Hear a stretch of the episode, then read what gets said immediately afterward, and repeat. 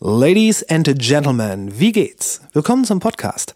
Mein heutiger Gast hat als Komponist und Musiker verschiedenste Arten unterschiedlicher Genres erkundet. Gegenwärtig fasziniert ihn die modulare Synthese und die schon fast zenhafte Philosophie dahinter. Er produziert Ambient-Musik, ist Teil der Gruppe The Dorf und hat einen Lehrauftrag für Klanggestaltung an der Kunstakademie Münster. Zuletzt haben wir uns im September 2017 gesehen, als er die Urban Urtyp Saison mit dem Lecture-Konzert Menschmaschine eröffnet hat.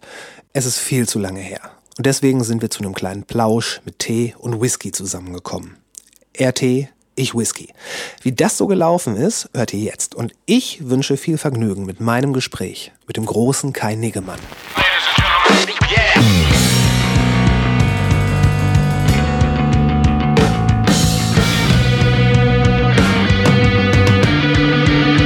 Called intro. Natürlicher Auslese. If I get any closer, I'll be licking it. War das nicht ganz so schlimm oder nicht ganz so geil ist? Was wirklich drauf anlegt, könnte man Suicide bei Tiger begehen. Es gibt noch andere Feinde. Hier werden nicht so viele Leute erschossen. 10.000 Mann, wir brauchen Pferde und Kanonen. Ich finde den Plan super. Die Welt geht zugrunde. Hat die Kontrolle über sein Leben. Vollkommen egal. Wir wissen es eh nicht und wir werden es jetzt nicht herausfinden. Äh, was trinkst du? Äh, ich trinke Süßholztee. Du trinkst Süßholztee. Ich trinke Süßholztee. Ist, ist, ist, ist Süßholz nicht das, was so ein bisschen lakritzig schmeckt? Ja, ich finde ja nicht. Ich mag ja nicht so gerne Lakritz, aber ja, ich glaube tatsächlich ist das die Basis für Lakritz oder sowas. Aber Ja. ich finde, es schmeckt auf jeden Fall erstaunlich süß und man kann das, das ist richtig so kleines Holz und man kann das so äh, dann diese kleinen Holzstückchen Ja. in die Kanne tun, aufgießen, Mhm. ziehen lassen da wird es wahnsinnig süß nach einer Zeit. Aber hat auch so eine herbe Note noch dazu. Okay. Also das ist jetzt ist es nur das Süßholz, also nicht noch irgendwelche anderen Kräuter dabei. Nee, es ist nur das Süßholz. Es gibt das auch als Teebeutel oder als fertige Mischung, dann ist da noch was anderes dabei, aber die finde ich alle ähm, eher enttäuschend. Und wenn du richtiges Süßholz nimmst, dann hast du richtig so, vor allem wenn du den so 10 Minuten oder länger ziehen lässt, dann hast du richtig so einen kräftigen Tee. Dann performt Der- er richtig. Ja, der performt. Also, Und ist das, hat er auch irgendwie einen Effekt, so dass, ähm, dass, man, dass man wacher wird oder dass man entspannt wird? Oder ist es ähm, ja, lecker? ich glaube, der, der macht irgendwas mit, mit den Innereien des Körpers. Ich glaube, der, der, es ist jetzt nicht so, dass der kickt oder irgendwie sowas macht, dass der ähm, dich wach macht. Das ist kein schwarzer Tee oder so. Schwarzen Tee trinke ich auch sehr gerne. Aber der ist eher so, dass er den Darm aufräumt, glaube ich. Oder entzündungshemmend wirkt oder so. Aber dafür trinke ich den nicht. Ich trinke den eigentlich, weil das so ein Abendtee ist. Ich wollte schon sagen, okay, also du setzt dich dann in einen Podcast und denkst dir so, jetzt wird erstmal der Darm aufgeräumt. ja, okay. Das war Ey, jetzt Mensch. dein Schluss. So. Das war jetzt mein, mein Schluss daraus. Ähm, ja, ich, äh, du musst mir quasi noch bei der Entsche äh, du musst mir noch bei der Entscheidung helfen. Ähm, ich habe hier zwei Sachen, die sind nicht ganz auf Süßholztee-Niveau. Das ist einmal Knob Creek Straight Rye Whisky. Eieiei. Da ist nicht mehr so viel drin. Ähm, oder wahlweise äh, auch ein Whisky, Glenfiddich Single Malt Small Batch Reserve, 18 Jahre. Also, ich trinke ja keinen Alkohol und ich habe noch nie Whisky getrunken gerne. Und ich würde sagen, wenn ich einen Whisky kenne, dann ist das Mhm. ein schlechtes Zeichen. Dann ist das irgendwie, dann ist der zu banal. Und Glenfiddich habe ich schon mal von gehört. Da würde ich dir empfehlen, trink lieber den anderen, weil von dem habe ich noch nie was gehört. Okay. Und dann ist der bestimmt spezieller. So.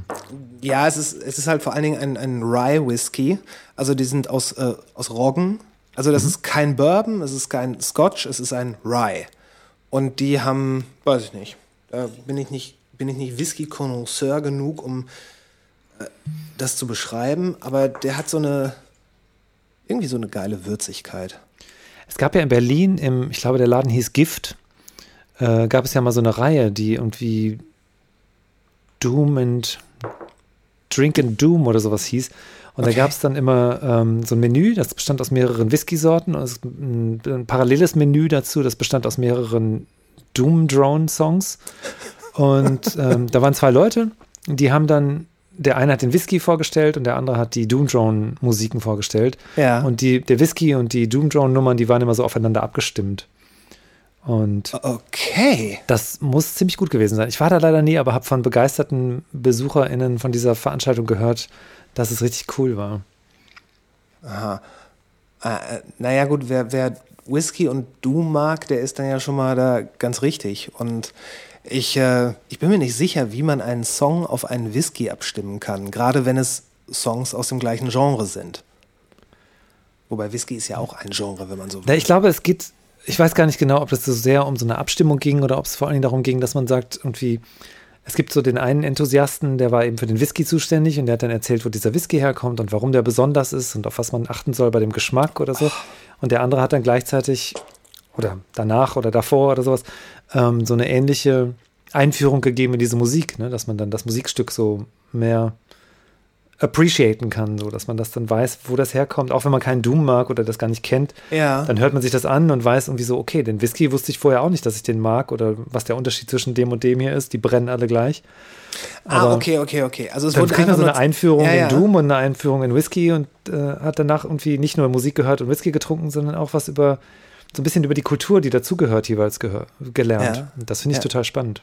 Und da warst du oder davon hast du gehört? Nee, nee, da habe ich nur von gehört, leider. Ich war da nicht. Das, ich weiß auch nicht, ob es die Reihe noch gibt. Ach, das war sogar eine Reihe. Das war nicht nur ein, so ein, weil das klingt jetzt schon von der, vom Aufwand her fast wie so ein äh, einzigartiges Happening. Nee, die haben das wohl als Reihe gemacht. Wow. Wow. Das klingt allerdings cool. Und dann Doom, äh, Doom so aus dem Ambient-Bereich oder Doom aus dem äh, Metal? Ich glaube, Doom so aus dem Metal. Ich glaube, es ging so um so Sun und Earth und solche Mhm. Geschichten. So, da waren so die Namen, die ich kannte. Ja. Aber so ganz genau weiß ich das auch nicht mehr. Ich habe das eben nur so vom Hören sagen und habe mal so ein Bild gezeigt gekriegt von dem Menü, was es da gab. Es war auch gedruckt und so, man konnte das dann mitnehmen. Das Sehr cool. Gut. Ich habe einmal äh, in einem Restaurant eine Weinbegleitung gemacht. Das war ziemlich experimentell, also äh, alles. Und ähm, das waren, waren halt so, so, so winzige, also acht winzige Gänge und es gab jedes Mal einen Wein dazu. Äh, das ist schon allein vom Volumen her relativ, naja, aufwendig. Und teilweise war dann, war das dann auch kein Wein, sondern war das ein, dann ein Sake, weil das da besser zu gepasst hat. Also am Ende des Tages ziemlich viel Wein und Artverwandtes ziemlich wild durcheinander getrunken bei minimalen Speisen, die dagegen halten konnten. Und ähm, ist dir das gut bekommen? Oder? Äh, kein bisschen. Schade. Nee, ach, äh, ja gut, ich, ich hatte halt hart einen im Tee. Äh, so, so super schlimm war es jetzt nicht, aber ich war schon, ich, ich glaube, ich konnte die letzten Gänge nicht mehr so appreciaten, wie sie es womöglich verdient hatten, äh, weil ich war da schon ein bisschen weiter draußen. Ja, schade. Prost. Cheers. Cheers. Wie geht's dir dieser Tage? Wir haben uns, wir haben uns ja ewig nicht mehr gesprochen. Wir, wir haben uns, haben wir uns zuletzt bei Urban Urtyp gesehen, Ich habe das auch gerade überlegt. Ähm, ich glaube ja.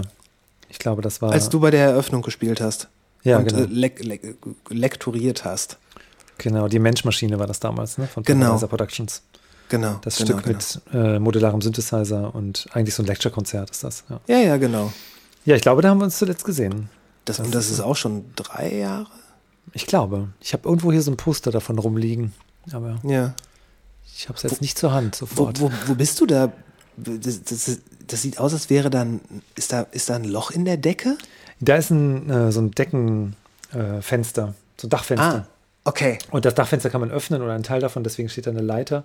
Ja. Und ich bin in meinem Studio. Ich kann dich hier mal so rumführen. Wow. Hinter mir steht der Synthesizer, die Lautsprecher, eine Kamera, Ja. weil ich hier ab und zu Streamings mache. ja. Mit der Kamera. Wow.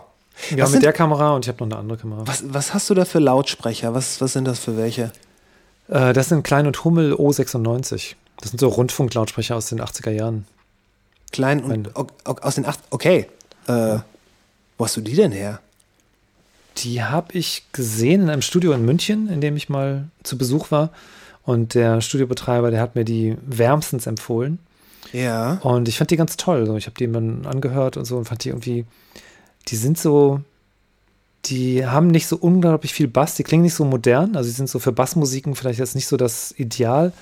ja. Aber die haben eine unfassbar geile Tiefenstaffelung. Also, du hörst sehr genau, äh, wo deine Sounds sind, so ob die direkt dran sind oder weiter hinten und wo die so rechts, links liegen und sowas.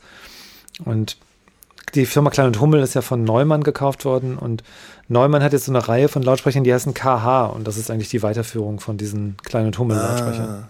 Aber das sind noch Originale. Ja. Und die hast du, ich meine, die sind dann wahrscheinlich auch schon ein bisschen älter, oder? Ja, meine hat irgendwie so ein Prüfsiegel von 88 oder 89. Und wo hast du denn her? Die habe ich auf Ebay gekauft. Ah, okay, okay, okay. Ja, die habe ich gebraucht gekauft, einfach hier in Köln äh, Ja. bei einem Typen, der SAE studiert hatte, glaube ich, und dann die loswerden wollte. Okay. Ich finde, die klingen mega geil. Also sind super Lautsprecher. Die sind genau für das, was ich mache, sind die so schön, weil die so, die klingen einfach so transparent. Ne? Die sind so das, was ich brauche für meine Musik. Transparent oder, oder äh, vielleicht sogar schon analytisch oder ist das zu viel gesagt? Boah, das ist ja es gibt so, ja auch welche, die das sind klingen so wirklich steril. Nee, das würde ich nicht sagen. Ich finde, die klingen schon auch so. Die klingen, die haben schon auch einen eigenen Sound. Ich würde nicht sagen, Mhm. dass die steril klingen, aber. Und um die Bassfrequenzen äh, irgendwie abzudecken, hast du da noch einen Sub oder so? Nö, da äh, gehe ich einfach so mit um. Ich finde es ganz gut eigentlich, wenn man nicht so viel Bass im Studio hat, ähm, weil man dann eigentlich tendenziell so ein bisschen mehr den Bass reindreht. So. Dann hast du zwar, dann groovst du nicht so beim Jam, aber ähm, fürs Mixen finde ich das immer ganz gut. Ich habe eigentlich eine Zeit lang, also es ist jetzt, weiß nicht, 25 Jahre her oder sowas, als ich so Trip-Hop und solche Sachen gemacht habe, die habe ich auf JBL Control Ones gemacht und die haben ja nun gar keinen Bass. Das waren Und meine wenn- ersten Boxen. Ja, und immer wenn ich meine Mixe dann meinem Auto gegengehört habe, sind so fast die Türen rausgeflogen vor Bass, weil ich Ja. natürlich versucht habe, diesen nicht existenten Bass so zu kompensieren. Und das äh, hat der Musik tatsächlich sehr gut getan, so, weißt du, dass man, das war ja Bassmusik, die sollte ja irgendwie wummerig sein, die sollte ja knallen. Und dann im Studio auch sehr nachbarnfreundlich, das war so im Bedroom-Studio so, dann äh, gar keinen Bass zu haben, das war eigentlich ganz vorteilhaft so. Ich wusste gar nicht, dass du mal Trip-Hop gemacht hast. Ja, ich habe schon viele Sachen gemacht. Das, Ist ja das schon- dachte ich mir Ich mache ja auch schon echt ganz schön lange so elektronische Musik. Also das ist so, ich habe ja mal ähm, angefangen, habe ich in einer Industrial Band, da habe ich Bass gespielt. Wir waren zu fünft. Es gab vier Leute, die Synthesizer oder Keyboards gespielt haben. Ähm, ich habe Bass gespielt. Inwiefern Und Industrial? Inwiefern Industrial? So, so wie äh, Nine Inch Nails oder Ministry oder eher so, so äh, einstürzende Neubauten, Fötus? Ja, SPK und Cabaret Voltaire und Ja. Test Department und Ja. vielleicht ein bisschen in Neubauten und sowas. Ja, Ja, so in die okay, Richtung okay. war das. Ja. Okay, und, da hast du Und- Bass gespielt. Wir hatten so eine, so eine Leiter, die man so aufbauen konnte, dass die äh, zwei Seiten hatte, wo man hochgehen kann, und dann so ein waagerechtes Teil. Ich weiß gar nicht, wie man so eine Leiter nennt. Und an diese Leiter haben wir dann so eine große Stahlplatte gehängt und die mikrofoniert mit so einem, äh, mit so einem Piezo und haben da diese Stahlplatte verprügelt und das in so einen alten Casio-Sampler reingetan, FZ1, den man damals hatte so. Das waren die ganz kleinen, oder? Nee, nee, das war ein Riesenteil. Das war das Schlachtschiff von Casio. Das war so Okay. der erste, der erste bezahlbare Sampler damals. So. Ach so, okay, Diese nee, erste Reihe von, von bezahlbaren sampling Okay, okay, okay. So. Nee, ich war bei irgendeinem Pocket Sampler. Ich glaube, der ist auch Das sind diese Roland. SK1 oder so heißen Ja, ja, ich glaube ja. SK1 und SK5. Warte, Ja. ich kann, ja. Wir sind ja hier per Bild verbunden auch. Auch wenn man das im Podcast natürlich nicht sehen kann, aber ich halte den mal hoch hier. Das ist Okay, ja, ja, ja, ja. Ja, der, Casio der, SK1, den der sieht halt wirklich gekriegt. aus wie ein, wie ein Spielzeug. Der ist auch eigentlich ein Spielzeug, aber hat trotzdem irgendwie einen geilen Sound. So, der kann eben, der kann so in so einer, so einer 8-Bit-Ästhetik kann der samplen. Und äh, man muss aufpassen, dass die Samples dann noch da sind und so. Das ist alles krass. Aber wenn man damit Aufnahmen machen will, das ist schon, schon ganz speziell. So. Ja, ja, klar, diese ganzen 8-Bit-Sounds damals. Okay, und ähm, das, das war die Industrial Band. Was, was ist danach passiert? Ähm, die Industrial Band ist dann irgendwie, die hat sich so aufgelöst, die hat sich so zerschlagen und dann hat der, der eine von den Synthesizer-Spielern, der hat dann angefangen, Gitarre zu spielen, auch schon in dieser Industrial Band und hat mich dann später mal gefragt, ob ich nicht Lust hätte, mit ihm eine Band zu gründen. Und dann habe ich, weil ich ja Bass gespielt habe und er Gitarre, dann passte das so einigermaßen zusammen. Wunderbar. Ähm, das war äh, dann meine, meine nächste Band so. Und dann war das so ein bisschen, weiß nicht, wie soll man das nennen, irgendwie Crossover, äh, was man so Ende der 80er, Anfang der 90er so nannte, jedenfalls irgendwie so Hardcore oder sowas in die Okay. Richtung. Okay, Und- verstehe. Ähm, die Band hieß Horler. Horror. Und damit sind wir dann so im Ruhrgebiet relativ viel aufgetreten und haben äh, ganz schön viele Konzerte gespielt, ganz schön viele Leute getroffen und wenn ich so drüber nachdenke und wenn wir uns so austauschen darüber, dann merken wir, dass wir doch ganz schön umtriebig waren. Das war irgendwie war eine witzige Zeit. So. Okay. Wir waren, glaube ich, nie jetzt so im, im klassischen Singen erfolgreich, aber es gab irgendwie vor ein paar Jahren in Essen im Ruhrmuseum, vielleicht gibt es die noch, ich habe das nicht selber gesehen, da gibt es so eine Ausstellung von äh, Labels und Musiken aus dem Ruhrgebiet. Und da war tatsächlich ein Tape von uns von 1991 oder sowas, war in dieser Sammlung drin. Und da bin ich Wow. natürlich hinübergekippt und dachte so, wie geil. So, das ist irgendwie, Unsere Arbeit hat es äh, unsere Arbeit hat's ins Museum geschafft. ja, wir sind im Museum. So. ist natürlich schon Da, schräg. dafür mussten andere, mussten andere Bands ganz andere Anstrengungen auf sich nehmen. um bis ins Museum zu kommen. Außer wahrscheinlich die von Andy Warhol. Oder egal. Ähm, ja, äh, also Na, dann irgendwie, wieder war so- erwarteter Ruhm. 93 oder sowas hatte ich dann irgendwie das Gefühl, ähm, diese ganze Gitarrenmusik, die kommt so, die ist ganz schön, das macht Spaß, aber irgendwie ist der Techno ja auch jetzt ganz interessant und bevor der Techno jetzt nächstes Jahr dann ganz zu Ende ist, ne, dachte ich 93, will ich auch mal ein bisschen Techno machen und habe dann mir auch einen Sampler gekauft und habe damit angefangen, elektronische Musik zu machen. Dann tatsächlich so Techno, aber auch ziemlich groben Techno. Okay. Und ähm, ja, irgendwie war dann der Techno auch 1994 noch nicht zu Ende. Und Nee, irg irgendwie nicht, ne? Und dann habe ich weiter so experimentelle Elektronik gemacht und habe 95 dann so eine ganz kleinste Auflagen CD auch gemacht mit meiner Musik und so. Und habe dann ähm, ab 96, 97 angefangen äh, mit einer Frau, die Akkordeon gespielt hat, ähm, eine Band zu machen, die Resonator hieß. Ja. Und da haben wir dann so eine Experimentalmusik gemacht, die so irgendwie Als- beatlastig war, Ja. äh, Elektronik und Akkordeon eben miteinander verbunden hat. Genau. Und ich meine, das war auch die, ähm, die Formation, die ich damals, die, die, die, ähm, dieses, äh, es gab doch, äh, es gab in Bochum das Festival, dieses äh, einmalig stattfindende Experimentalmusikfestival. Und da hast, da habt ihr gespielt. Da hab, da, ich glaube, da haben wir uns kennengelernt. Das kann sein. Wie hieß denn dieses Festival nochmal? Äh, hm, irgendwie. Boah, ich weiß es nicht mehr. Ich weiß nicht, ich, nicht. ich weiß Wer hat das denn gemacht? Weißt du das noch? Ja, ich war da teilweise mit dabei. Dann hat der, der Martin von, mm, von dem äh, damaligen R15 dann auch mit, oder? Nee, nee, nee, warte. Das war da in der, in der Rottstraße, ne? In Genau, dem in- Rottstraße Galerie oder wie Rottstraße Galerie, genau, da am Rottstraße 5 Theater. Ja. Ja, wie hieß denn dieses Festival nochmal? Ach, ist, ist egal, aber ich bin Ich mir kann mich gut daran erinnern. sicher. Das war irgendwie, da hat auch tatsächlich jemand Buchler gespielt. Und da war ich sehr geflasht von diesem Festival, äh, von diesem, von diesem Synthesizer, den der da spielte. Weil ich Äh, sowas ja. noch nie gesehen hatte. Erklär, erklär mal kurz für alle Leute, die nicht wissen, was das ist. Äh, was, was fasziniert dich so an dem Wort Buchler? Ja, das ist, äh, hat so ein bisschen damit zu tun, wo ich dann so weitergegangen bin. In den, in den 90er Jahren, als ich da so mit Resonator diese Musik gemacht habe und ähm, wir immer nach so experimentellen Sounds gesucht haben und neuen Klangquellen und sowas, da ist mir irgendwann was begegnet. Ähm, ich habe dann immer so Zeitschriften gelesen, wo es eben um so elektronische Musikinstrumente ging und so. Und da gab es einen Artikel über den deutschen Synthesizer-Hersteller Döpfer. Und Döpfer hat zu der Zeit, das war so Mitte der 90er, 96 muss das ungefähr gewesen sein, haben die ein Modularsystem gebaut, sich ausgedacht. Und das nannten sie A100, A100 Modularsystem. Und Modularsysteme sind Synthesizer, bei denen nicht festgelegt ist, wie die Architektur des Synthesizers, also wie die Klangstruktur des Synthesizers aufgebaut ist. Genau, die einzelnen Komponenten sind Die nicht- einzelnen Komponenten sind nicht fest miteinander verbunden. Genau. Die können versch So. verschaltet werden. Genau, in der Regel macht man das über ähm, Kabel, die an der Frontblende gesteckt werden. Genau. Du hast da so ein Ausgangskabel von dem einen Modul in den Eingang von dem anderen Modul und dadurch entsteht dann ein Klang. Aber, Und- aber was, Ja. hat das, was hat das mit Buchler zu tun? Ja, das wusste ich zu der Zeit noch nicht, aber äh, Buchler ist der Erfinder von diesem Gerät. Von, Und als ich diesen, Was? Äh, Don Buchler ist der, heißt der Mensch und der hat diese Idee gehabt, dass man modulare Synthesizer bauen kann in den Ah, 60er okay. Jahren.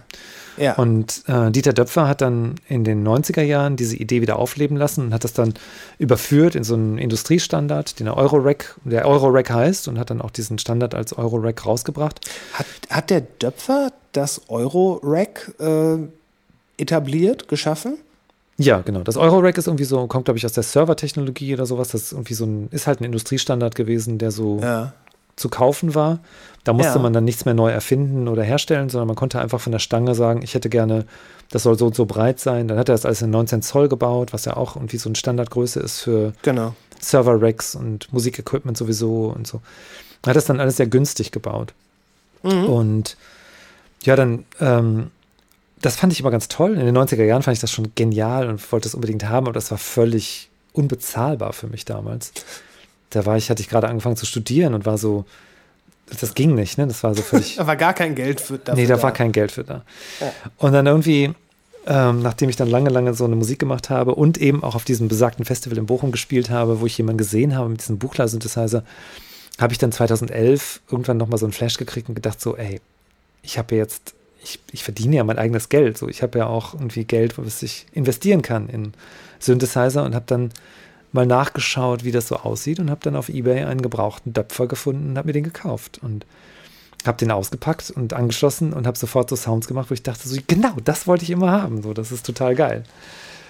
Und dann habe ich mich damit beschäftigt und ähm, bin dann ähm, auf diese Webseite gegangen, die man da so benutzt für. Es gibt so eine englischsprachige Webseite, muffwiggler.com heißt die, wo man so alle Informationen findet, die man haben will und noch viel mehr über modulare Synthesizer.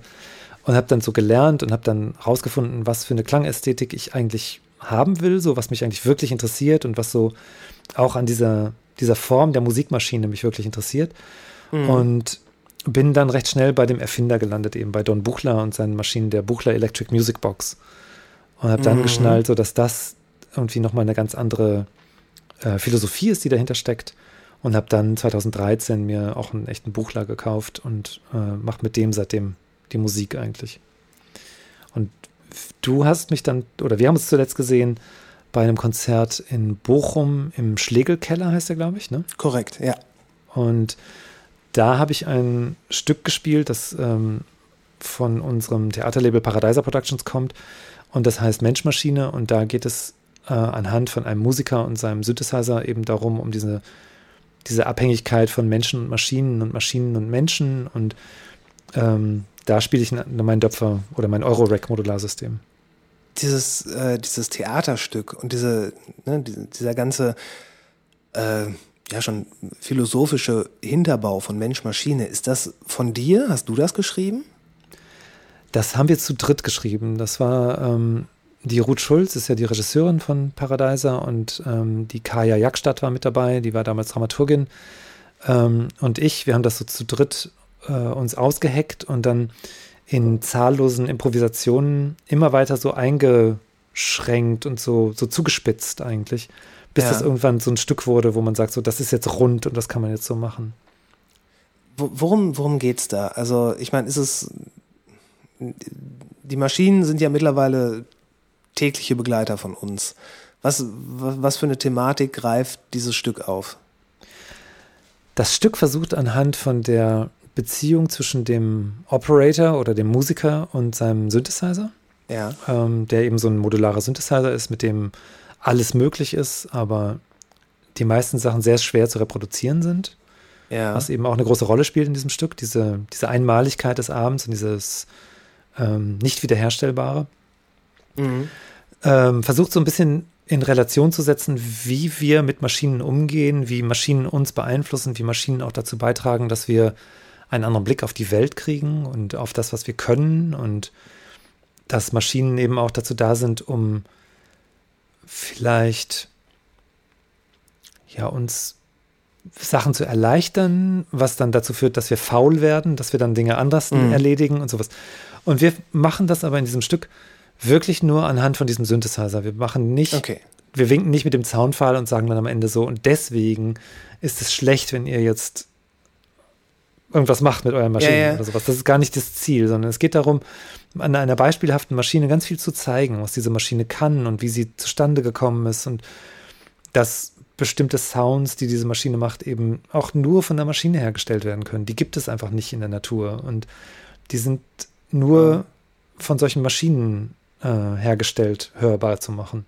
Und andere Sounds, die sind eben Natursounds und die kann diese Maschine trotzdem herstellen. Aber es ist jetzt nicht so, dass diese Maschine, dieser Synthesizer so ohne weiteres in der Lage ist, ähm, natürlich klingende Sounds wie ein vorbeifahrendes Auto und weiß nicht, mhm. sowas ad hoc herzustellen. Das ist schon eine sehr genaue, sehr, mh, hm, wie soll man sagen, man muss da eine sehr detaillierte, sehr, sehr, sehr detaillierten Prozess machen, um solche Sounds dann, die sehr dynamisch und sich über die Zeit verändern sind, ähm, herzustellen.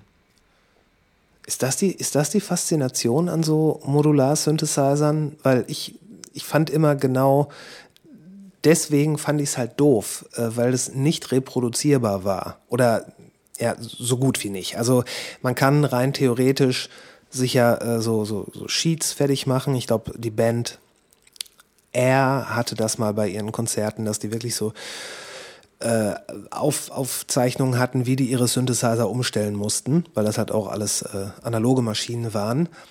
Aber es, ich fand es immer unpraktikabel. Wenn man einen tollen Sound hat, dann will man den doch behalten und den wiedergeben und vielleicht sogar in einem, ähm, in einem Live-Kontext bei mehreren Konzerten immer, immer wieder spielen. Das war so meine Herangehensweise daran. Naja, also wenn du ein Gerät hast, was den Sound, den du haben willst, in der Qualität, wie du sie brauchst, herstellen kann, abrufbar machen kann und das Ding ist dann noch so performbar, dass du den, den Sound auch so verdrehen kannst, wie du es haben willst, ja. dann spricht ja überhaupt nichts dagegen, diesen Sound aus diesem Gerät äh, zu verwenden. Aber die Idee bei modularen Synthesizern und analogen Synthesizern ist ja, dass die so super speziell klingen, dass es nicht möglich ist, diesen Sound irgendwie anders herzustellen. Also mhm. R haben ja nicht analoge Synthesizer, weil sie eitel sind, sondern die haben analoge Synthesizer, weil analoge Synthesizer zum Teil einfach so faszinierend unique klingen. Da gibt es nichts anderes. Man kann nicht äh, das mit einem digitalen Gerät, was speicherbar ist, äh, ohne weiteres so eins zu eins übertragen. Das funktioniert einfach nicht. Aber kann man das auch heute nicht mit, mit Software und Berechnungspower? Du kannst mit Software vieles machen und ähm, es gibt dann, es gibt so ein paar Synthesizer, die sind unfassbar nah dran. Und ja. je nachdem, was du so machst, ähm, kann das sein, also je nachdem, wie, wie dicht dein Mix ist zum Beispiel, kann das gut sein, dass man den Unterschied dann auch wirklich nicht mehr hören kann. Mhm. Aber dann hast du oft das Problem, dass du äh, zu der Software ähm, noch den richtigen Controller brauchst. Ne? Du musst dann irgendwie was haben, womit du dann deinen Sound auch so steuern kannst, wie das im Original wäre. Und das ist halt so, dieser Synthesizer ist ja mehr als nur der Sound, der rauskommt. Der, ein Synthesizer ist ja immer ein Interface. Und Ach, du dieses du, Interface du, macht bestimmte Sounds möglich. Mhm. Ach, du, du meinst dann zum Beispiel, wie, wie du an einem, an einem Wenn jetzt ja. hier so ein, so ein ja. Teil hast, so ein, ich habe jetzt hier eine TB303, also das ist nicht ein Original, sondern ein Klon oder okay. ein Replika, sagen sie. Und ja. dieser Synthesizer, der ist eben super speziell. Der hat einen super speziellen Sound, aber mhm. der hat eben auch ein ganz spezielles Interface, was irgendwie an manchen Stellen so ein bisschen von hinten durch die Brust ins Auge ist ähm, und deswegen so speziell und deswegen so komische Sachen sind. Mhm. Und du hast halt hier oben diese winzig kleinen ähm, sechs Drehregler, die heißen Tuning, Cut-off Frequency, Resonance, Envelope Modulation, Decay und Accent. Und weil dieser Synthesizer diese sechs Regler hat, und ja. diese sechs Regler haben einen ganz bestimmten Reglerweg von, von wo bis wo sie so gehen und wie sie so klingen. Ja. Da klingt der so, wie er klingt. Und wenn du das in der Software nachbaust, dann ist es unglaublich schwer, das genauso zu machen, dass sich das genauso anfühlt und dass du genauso grooven kannst und dass du genauso diesen Sound machst. Das geht in einem gewissen Rahmen, aber es ist echt äh, nicht trivial so. Also die, die, die Haptik auch, die ein solcher Synthesizer hat, weil ne, allein schon, wenn du, wenn du kein Interface hast und nur irgendwelche Filterverläufe mit der, äh, mit der Maus nachzeichnest, hast du ja immer was anderes, als wenn du aktiv gleichzeitig an zwei Knöpfen drehst. Aber wie viel, wie viel ist das? Ich meine, wie viel Anteil von der Einzigartigkeit von einem analogen Synthesizer hat diese Haptik? Im Vergleich zu einem Software Pendant davon? Puh, also das jetzt so in Prozent auszudrücken, das würde mich überfordern, aber schon einen erheblichen Anteil. Also das ist schon wahnsinnig wichtig. Das ist ja so, wenn du, wenn du zwei Gitarren in der Hand hast, vielleicht ist das da etwas ähm, leichter ähm, sich vorzustellen. Und du hast so eine, so eine richtig schön gemachte Gitarre, die irgendwie so einen runden Hals hat und du fährst so, fährst mit den Fingern an, dem, an den Buntstäbchen entlang und merkst du, die sind irgendwie einfach, die sitzen richtig in dem Holz drin. Das Holz hat die richtige Qualität und sowas. Und du drückst eine Seite runter und du merkst so, die Seite ist vorher spielbar und die ist hinterher spielbar, ob ich sie runterdrücke oder nicht. Und dann nimmst du so ein Billiggerät, was ganz schlecht eingestellt ist und wo die Buntstäbchen so ein bisschen überstehen und dir die Finger zerkratzen, eigentlich, wenn du so an den Hals lang fährst. Ja. Wie das oft ist bei diesen, diesen 70-Euro-Gitarren oder sowas, die man so kaufen kann. Ja.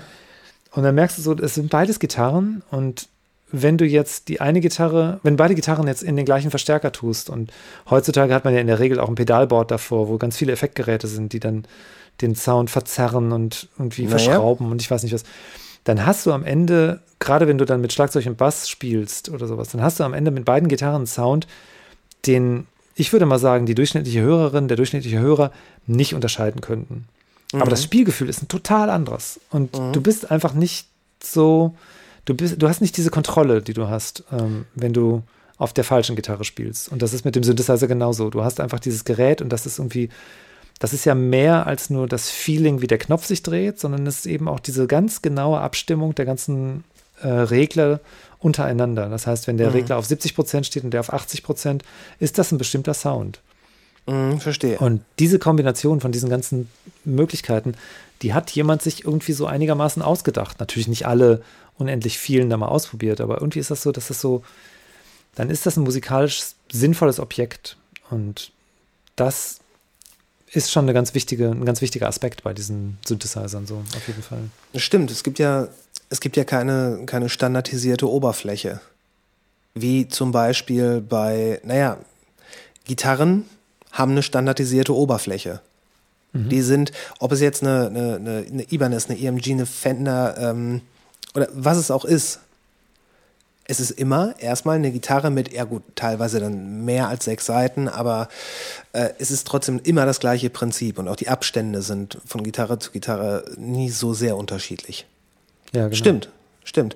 Aber was, was ich sagen kann, ähm, je nachdem, was du für ein Gitarrenmodell in der Hand hast, also so erlebe ich es zumindest, was du für ein Gitarrenmodell in der Hand hast, unabhängig vom Preis, selbst wenn es in der gleichen Preiskategorie angesiedelt sind, du willst mit einer anderen Gitarre andere Musik spielen. Und deine Finger, die, die sind, die machen was anderes. Also wenn du eine, äh, wenn du jetzt irgendwie so eine, so eine moderne Stratocaster von Ibanez nimmst, mit dem extrem flachen Hals und äh, ja, keine Ahnung, woran es liegt. Das ist eher sowas, wo man, wo man Metal oder metalige Sachen mitmachen wollen würde, als wenn du jetzt eine Gibson Les Paul nimmst, die wirklich eher so ein bisschen irgendwie so so ein Rock'n'Roll-Feeling eher hat. Und das kann komplette Einbildung sein, aber ich finde, es ist so. Ja, aber das ist ja ein Argument, würde ich sagen, für diesen großen Unterschied zwischen den Synthesizern. Und das ist ja dann auch ein Argument dafür, dass man sagt, ich nehme jetzt diesen alten, was ich was, Roland Juno 6 äh, mit auf die Bühne und habe ein Patch-Sheet und kann dann ähm, eben diese zwölf Regler da einstellen und habe dann den Sound. Ich glaube, bei denen Ähm, war es sogar so, wenn ich dich ja kurz unterbrechen darf, die hatten von, je, von jedem Synthesizer zwei Stück, also auch von den, von den kleineren, ähm, sodass einer immer eingestellt werden konnte und der andere war dann mit dem Song halt entsprechend eingestellt schon auf der Bühne. Ich glaube, so war das da. Ja, ja, das kann ich mir vorstellen. Das ist wie bei Sonic Youth, die mit zwölf Gitarren auf Tour sind. Ne? Ja, ja, ja, genau, genau, genau, genau. Ja, es stimmt schon. Also die, die Oberfläche und die, die, das, was letzten Endes die Verbindung zwischen Mensch und Maschine darstellt, äh, das User Interface, wenn man so will, das ist wohl schon doch relevant für das, was, was letzten Endes passiert. Also Don Buchler zum Beispiel hat zusammen mit einem ähm, Klarinettisten, der heißt Morton Subotnik, diese Synthesizer erfunden sozusagen. Oder die haben das, die haben sich das ausgeheckt. Morton Subotnik hat so das Konzept davon geschrieben und Don Buchler hat das umgesetzt in Elektronik. Ja. Und Es sind beides krasse Namen. ja, das stimmt. Also auch sehr, sehr ungewöhnliche Namen. Naja, Egal. vielleicht hat das dazu geführt, dass sie auch ungewöhnliche Musikinstrumente hergestellt haben. Dass es ungewöhnliche Menschen waren. Vielleicht hat es dazu geführt. vielleicht. Okay. Auf jeden Fall- Ja, erzähl. war dann die große Idee bei Morton Subotnick, der ein klassisch ausgebildeter Klarinettist war und der seine Karriere als äh, Orchestermusiker aufgegeben hat, um elektronische Musik zu machen. Die Idee war, ein neues Interface herzustellen mit einem neuen Instrument, mit dem man neue Musik machen kann. Der wollte im Prinzip das Studio der 50er Jahre, das elektronische Studio der 50er Jahre in einem kompakten Gerät äh, transportabel haben. Dass man einfach das, was Stockhausen mit 1000 Testtongeräten äh, sich in Köln aufgebaut hat, dass man das ähm, mitnehmen kann oder dass man das irgendwo installieren kann, damit schnell arbeiten kann. Und zur gleichen Zeit gab es ja den äh, Bob Moog, äh, Ro- Robert Moog, der im Staat New York zu der Zeit ähm, Synthesizer gebaut hat, der sowas ähnliches gebaut hat. Und man kennt ja dann die ähm, Switched on Bach-Platte von Wendy Carlos, Ja. wo dann die gesamten Bach-Sachen oder ganz viele Bach-Sachen auf einem Moog-Synthesizer Spur für Spur einzeln eingespielt worden sind. Und da gibt es irgendwie so eine Anekdote von Morton Subotnick und Don Buchler, die das gehört haben und die gesagt haben, das kann doch wohl nicht wahr sein. Wir bauen hier, wir machen so viel, so viel Aufwand, um so ein neues Instrument zu bauen. Und so mit diesem Teil, also mit diesem Ding, was wir gemacht haben, und das war eigentlich ähnlich von dem, was, was äh, Bob Moog da gemacht hat, da sind einfach Sounds möglich, die hat die Menschheit noch nicht gehört. Das sind einfach neue Sounds gewesen, neue Klangwelten, die gab es bis dahin wirklich überhaupt nicht. Und was macht dann Wendy Carlos damit? Sie spielt Barockmusik auf diesem Gerät. Ja. Und das war den beiden so eine, eine Blasphemie sozusagen. Das fanden sie Ja. ganz, ganz schlimm. Also die hatten, die hatten damit mehr vor, als einfach nur ein Instrument zu schaffen, sondern äh, die, ganze, die ganze Idee dahinter, die war halt etwas, das sehr vorwärtsgewandt war. Ja, auf jeden Fall. Okay. Und äh, Bob Moog hatte da gar kein, gar kein Problem mit. Der fand das super. Der wollte ja auch vorwärtsgewandt sein. Aber Bob Moog hatte die vielleicht geniale Idee, einfach zu sagen, so dieses Teil, das kann man doch am besten spielen, wenn man da einfach so eine schwarz-weiße Tastatur dran klebt und dann kommt diese Steuerspannung einfach aus so einer Tastatur raus. Und dann kamen so Leute wie Keith Emerson, die das dann gespielt haben und die dann das Gerät populär gemacht haben. Und der Moog ist irgendwie in aller Munde. Alle Leute wissen, nein, nicht alle Leute, aber viele, viele Leute wissen, was ein Moog-Synthesizer ist und kennen Ja. das Wort Mini-Moog und so. ja, ja, ja, und ja, genau. Don Buchler war vor zehn Jahren, wusste das niemand, dass es den gab. Und vor fünf Jahren war es eine einge eingeschworene Gemeinde, die sich da auskannte. Und jetzt hat sich das ein bisschen geändert, weil. Moment, wenn du sagst vor zehn Jahren, meinst du da wirklich vor zehn Jahren? Also 2010, da wusste man doch, wer Don Buchler ist, oder? Also wirklich nur sehr, sehr, sehr wenige Leute. Echt? Ist, Ja. das, ist das so spät erst äh, Es gab. publik ähm, es gibt, geworden? ja, also es gibt natürlich Leute, die das immer gespielt haben und ähm, es gibt auch, ich weiß auch von Aufnahmen, also zum Beispiel, ähm, du kennst ja das Skinny Puppy Side Project ähm, Download wahrscheinlich, ne? Ja. Und bei der Download-Platte, da sind Samples drin von Morton Subotniks erster Platte. Okay. Und ähm, es gibt auch so jetzt neuere Download-Platten, wo dann Kevin Key auch äh, seinen Buchler mal fotografiert hat und der hat ein riesiges Buchlersystem. Und das muss der auch schon sehr lange haben. Also das gibt dann so, so Freaks und Nerds, die das schon immer wussten, natürlich. Aber ich hatte bis 2011 noch nie was von Buchler gehört. Ich wusste nicht, dass das gibt. Und ich bin jetzt nicht der Maßstab aller Dinge natürlich, aber ich merke deutlich, dass ähm, auch so innerhalb der Szene der Modularsynthesizer Menschen, dass da Buchler schon ganz schön exotisch war und dass es jetzt nicht mehr ganz so weit weg ist von den Leuten. Ich glaube, lange Zeit galt Buchler einfach als der, als der Begründer des Modularsystems. Punkt. So. Der hat das mal gemacht, gut ist. So, äh, keine, keine weiteren Details über äh, Hintergründe, Absichten etc. Ja, vielleicht. So, das, das war so ein Name, der im Lexikon stand, aber nicht mit sehr viel äh, emotional aufgeladenem Inhalt dahinter. Ja, das kann sein. Würdest du behaupten oder würdest du sagen vielmehr, dass man den Sound vom Buchler-System, dass der massiv anders ist als von dem Döpfer? Also, erstmal sind das ja vor allen Dingen Markennamen und es, also Döpfer ist ein bisschen schwer zu fassen zu kriegen, weil Döpfer hat mittlerweile so viele Module und es gibt da so verschiedene Klangerzeugungsphilosophien und ähm, man spricht da so von dem, was, was Moog gemacht hat als East Coast Synthese und das, was Buchler propagiert hat als West Coast Synthese, weil die eben da so East und West Coast Staaten äh, waren. Der, der Buchler hat das in äh, Kalifornien gemacht und Moog eben in New York. Aber es hat nie, es hat nie einen East Coast, West Coast Synthesizer Beef gegeben. Nee, es gab auch keine Toten dabei. So, das ist auch ganz wichtig. Naja, aber das ist trotzdem irgendwie, man, das klar, wenn man das dann mit Hip-Hop äh, zusammentut, ist das natürlich arschwitzig, aber es ist auch irgendwie so eine witzige und vielleicht auch ein bisschen kindische Philosophiefrage. Und das hat eben viel damit zu tun, dass irgendwie Wendell Carlos Bach gespielt hat und diese ganze East Coast-Synthese so mehr auf die ähm, wir machen jetzt alte Musik mit neuen Sounds äh, Idee war und die West Coast Synthese eben war, wir machen jetzt was mit neuen Musikmaschinen und die erlauben uns jetzt Klangwelten herzustellen, die die Welt noch nicht gesehen hat, so und auch Musikwelten herzustellen, die die Welt noch nicht gesehen Ja. hat.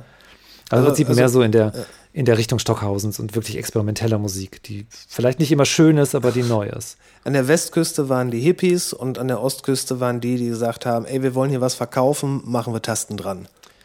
Ja, so würde ich das sagen. So. Und äh, die Hippies, die waren auch tatsächlich irgendwie den psychedelischen Drogen nicht abgeneigt. Also es gibt da so eine, so eine witzige Anekdote mit den Synthesizern von Buchler. Der hatte, eigentlich hatten die immer so silberne Frontblenden, so nach dieser Art ungefähr. Ja. Und ähm, es gab da wohl mal eine Serie von ein paar Modulen, die hatten rote Frontblenden. Und man hat immer behauptet, da wäre irgendwas mit LSD gewesen. Und vor ein paar Jahren, also das ist jetzt so drei Jahre her oder sowas, da hat mal ein Techniker ein Stück, äh, ein Modul von diesen roten repariert und hat da irgendwas dran gefunden und hat dann irgendwann den Trip seines Lebens gehabt, weil das irgendwie, da war so ein verharztes Stück oder sowas und er hat behauptet, er hätte kein LSD genommen, er hätte nur dieses verharzte Stück angefasst und das wäre durch seine Haut reingegangen und er hätte dann irgendwie so einen krassen Trip gehabt. Und das sind natürlich so diese Mythen, also das ist, ist mir gar nicht so wichtig, ob das stimmt. Ja, aber darum geht es gar nicht. Das kann sein, Nein, was das mich daran interessiert oder fasziniert, ist so, dass man sagt, irgendwie, da ist unheimlich viel auch in so einer, in so einer LSD-Stimmung entstanden, so an Ideen.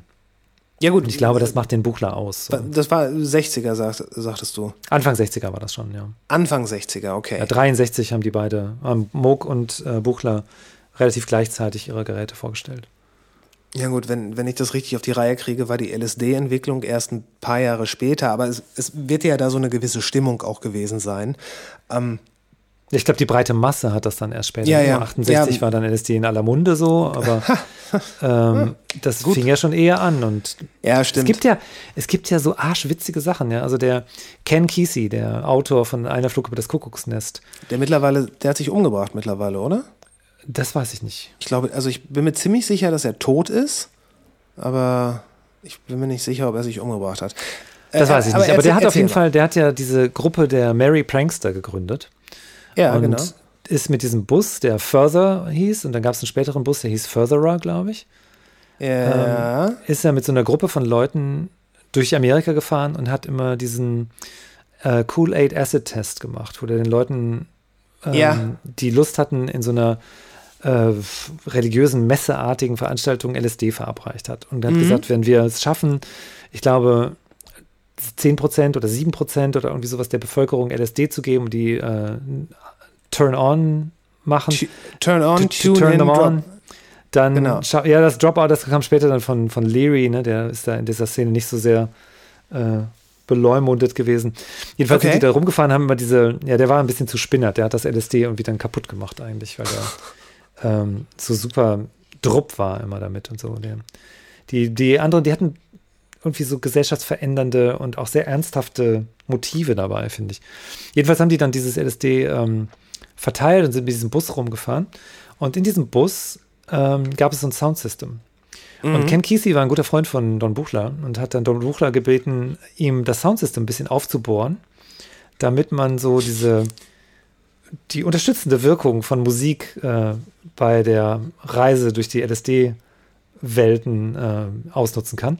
Und dann hat Don Buchler einen kleinen Modular-Synthesizer gebaut, also ein kleines Buchler-System, wo so ein Echo, ein Phaser und ein Verstärker drin war. Und das war in diesem Bus installiert. Okay. Ich habe ich hab gerade nochmal nachgeguckt. Also Ken Casey ist ähm, im Jahre 2001, war das glaube ich, an Krebs gestorben.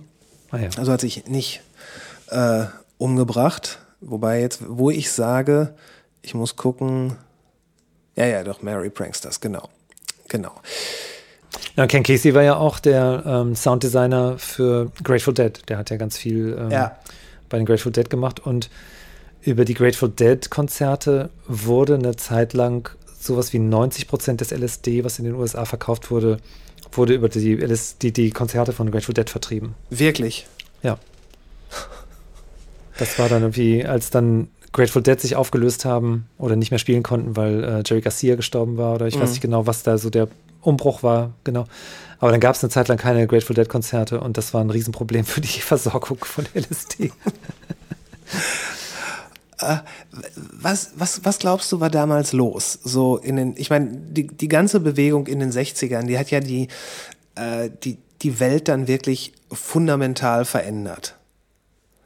Und viele, viele, viele der größten Denker oder die Leute, die, die unser, äh, unser tägliches Leben massiv beeinflusst haben, die kommen halt aus dieser Zeit und sofern sie aus den USA sind, häufig auch aus diesen Kreisen. Was ist damals passiert, dass die Leute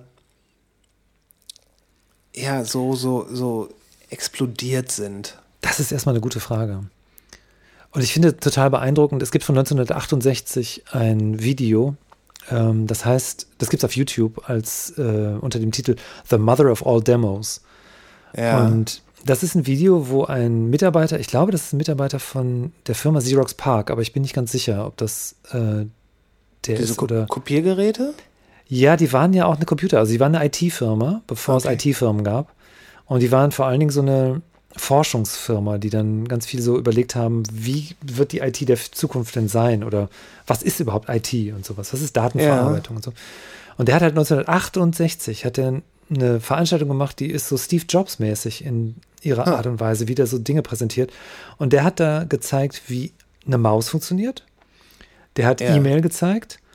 Der hat, ähm, ich glaube, sowas wie PowerPoint gezeigt. Der hat Windows gezeigt. Was? Und lauter solche Dinge. Der hat diese ganzen Philosophien oder diese ganzen Grundlagen, die dann so 10, 15, 20 Jahre später in die Computer reingegangen sind. Und dann, ich meine, E-Mail, das gab es natürlich zu der Zeit schon, aber, ähm, oder die, die ersten Ideen und die erste E-Mail war da, glaube ich, schon verschickt und so. Aber bis das dann so in den Mainstream Einzug hielt, das war ja 93, 95 oder sowas, ist sowas erst Ja, ja, passiert. so in den 90ern, genau. Und ähm, es gibt halt dieses eine Video, The Mother of All Demos, und da kann man das alles nachsehen. Und wenn man das sich anguckt, dann denkt man so, okay, in den 60er Jahren war irgendwas ganz, ganz Komisches im Wasser. und mein Gefühl ist, dass das wirklich was mit dem LSD zu tun hat. Da gibt es so komische Verbindungen von den Leuten, die zur Counterculture gehört haben, Anfang der 60er, Mitte der 60er, die dann ähm, Anfang, Mitte 70er plötzlich in den Computerfirmen waren. Und die dann Ideen hatten. Und da gibt es Leute, die diesen, den Well äh, gegründet haben, dieses Whole Earth Electronic Link nannte sich das. Das war so die Ja. erste Mailbox, Computer-Mailbox der Welt. Die war in San Francisco. Und über die wird gesagt, dass die eben in der Lage waren, sich sowas vorzustellen, weil die das in irgendwelchen Drogenträumen sich ausgeheckt hatten und dann sich überlegt haben, ey, das kann man programmieren, das ist ja total geil. Und diese ersten Programmierer, die so Betriebssysteme programmiert haben, das waren schon durchaus Leute, die jetzt ähm, nicht alle und vielleicht ist es übertrieben, das so zu darzustellen, aber es gab da Überschneidungen und es gab Leute, die irgendwie was mit der Counterculture zu tun hatten, die ursächlich äh, in der Frühphase dieser Computerwelt ähm, am Start waren.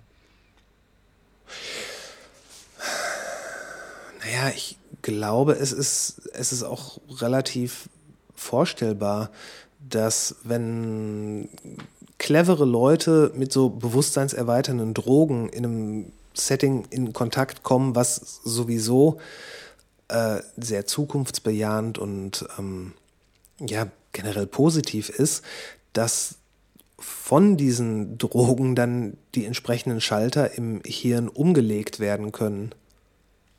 Macht das Sinn? Also ich, Vielleicht, ja. Es gibt ja so eine Theorie, die nennt man The Stoned Ape Ja, Theory. ach verdammt, ich wollte es dir gerade sagen. Und Ja. Das ist ja dieses, äh, dass man sagt, dass irgendwann der, der Primat äh, die Magic Mushrooms entdeckt hat und dann Genau. dadurch das Bewusstsein zu den Primaten gekommen Genau. ist. Und das, das ist, das ist sogar, also so wie ich es gehört habe, ähm, auf, auf der, äh, also unsere Vorfahren, vor, ne, die Primaten halt, äh, die mussten irgendwann, weil eine, eine Dürre einsetzte, ähm, mussten sie den Wald verlassen und ähm, äh, den, den Herden hinterherziehen. Und ne, was, was Herden hinterlassen, ist halt Dung. Und ähm, Pilze neigen dazu, im Dung zu wachsen. Das Dafür heißt, sind sie da eigentlich, ne? äh, ne, zum Beispiel. Sind ja so Destruenten eigentlich ziemlich. Wa- wa- Was bitte? Das sind ja so Destruenten, die dann so die, die Droppings von den anderen Tieren dann am Ende zerstören und aufbrauchen. Okay, genau.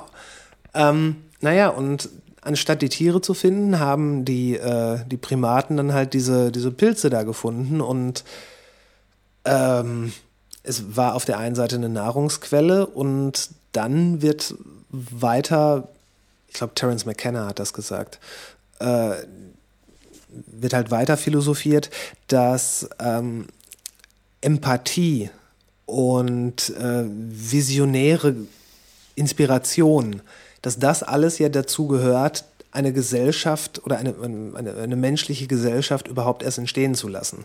Und dass diese Primaten das quasi durch die, ja, durch die psychoaktive Wirkung der Pilze erfahren haben.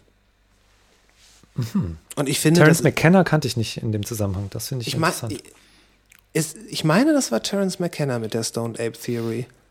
ja, das jeden kann Fall- gut sein. Ja. Auf jeden Fall ist er auch ein sehr großer äh, Befürworter und auch ja schon fast Philosoph im Bereich äh, psychoaktive Drogen oder psychoaktive Substanzen. Ja, ich habe das aus dem Buch ähm, Change Your Mind oder Verändere dein Bewusstsein von äh, Michael Pollan. Was kenne ich nicht? Worum geht's da? Ach, da geht es so um seine Erfahrungen und Experimente mit ähm, psychedelischen Substanzen, äh, Psychotropendrogen zwischen LSD und Psilocybin und DMT und ähnlichen Substanzen. Die hat er alle sehr genau recherchiert, wo die herkommen und was die machen und wie die so eingebettet sind in bestimmte Kulturen Ja. und wie das dann so, wie die benutzt werden in der Subkultur und auch die Wirkungen genau beschrieben. Und er hat dann, ich glaube, fast alle von denen auch mal ausprobiert in so therapeutischen Settings. ja. Was ja, es gibt ja in England jetzt wieder so die Möglichkeit, und das ist nämlich das, wo Timothy Leary irgendwie der Forschung einen Bärendienst erwiesen hat, weil er ähm, als Psychologe ja Experimente gemacht hat mit LSD und dann aus diesen Experimenten irgendwie aus der Uni gefeuert wurde, glaube ich. Und dann saß er in einer Villa upstate New York und hat da irgendwie seine Jünger um sich gesammelt und hat dann immer LSD-Partys gefeiert. Und dann war es so einfach und so auch so notwendig, dass das alles verboten wurde, weil das irgendwie völlig außer Kontrolle geraten war, was da so ging. Aber Und ha- hat, was dann hat das dann so 20, 30 Jahre gebraucht, bis dann wieder eine normale Forschung an diesen Substanzen möglich war, die ja für viele Sachen, also es gibt wohl so ein paar Hinweise darauf, dass so Psilocybin ähm, ganz erstaunliche Wirkung hat auf Leute, die schwere Depressionen haben. Und diese Art von Forschung, die war eben durch Timothy Leary lange Zeit ähm, nicht möglich, weil Timothy Leary eigentlich ziemlich klar dazu geführt hat, dass diese Drogen alle verboten wurden und dass die als schwere Drogen eingestuft wurden in allen Ländern.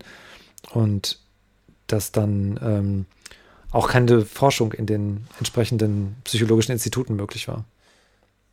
ich, ich weiß nicht, ob Timothy Leary das war, aber er hat auf jeden Fall dafür gesorgt, dass ähm, sehr vielen Leuten der Begriff LSD oder generell dieses ganze, ähm, die, diese ganze psychedelische Drogenwelt, dass denen das überhaupt erstmal aufgefallen ist. Also er war eine sehr laute Stimme. Auf jeden Fall. Aber ich glaube, dass das, was dazu geführt hat, dass, ähm, dass es dann quasi auf die, äh, auf die Abschussliste kam und entsprechend auch nicht mehr studiert wurde, das waren die Tests, die, F ich glaube, das CIA damals durchgeführt hat. Hier, wie hieß es? Ähm, MK Ultra, ne? ja, MK Ultra, genau, danke. Ähm, ich glaube, da kommt ja auch dieser, dieser Mythos her, dass äh, wenn man LSD nimmt, dass man dann denkt, man könnte fliegen und springt aus dem Fenster, weil da weiß ich wirklich nicht, ob das nur eine urbane Legende ist oder ob das ähm, mit diesem MK Ultra Programm zu tun hat, äh, dass, dass damals auch Soldaten, ähm, ohne dass die es wussten, äh, LSD verabreicht wurde. Und einer hat wohl gedacht, weil er halt nicht wusste, wie ihm geschieht, ähm, er würde den Verstand verlieren und äh, hat dann noch einen Abschiedsbrief an seine Frau und Tochter, glaube ich, geschrieben ähm, äh, und sich dann aus dem Fenster gestürzt.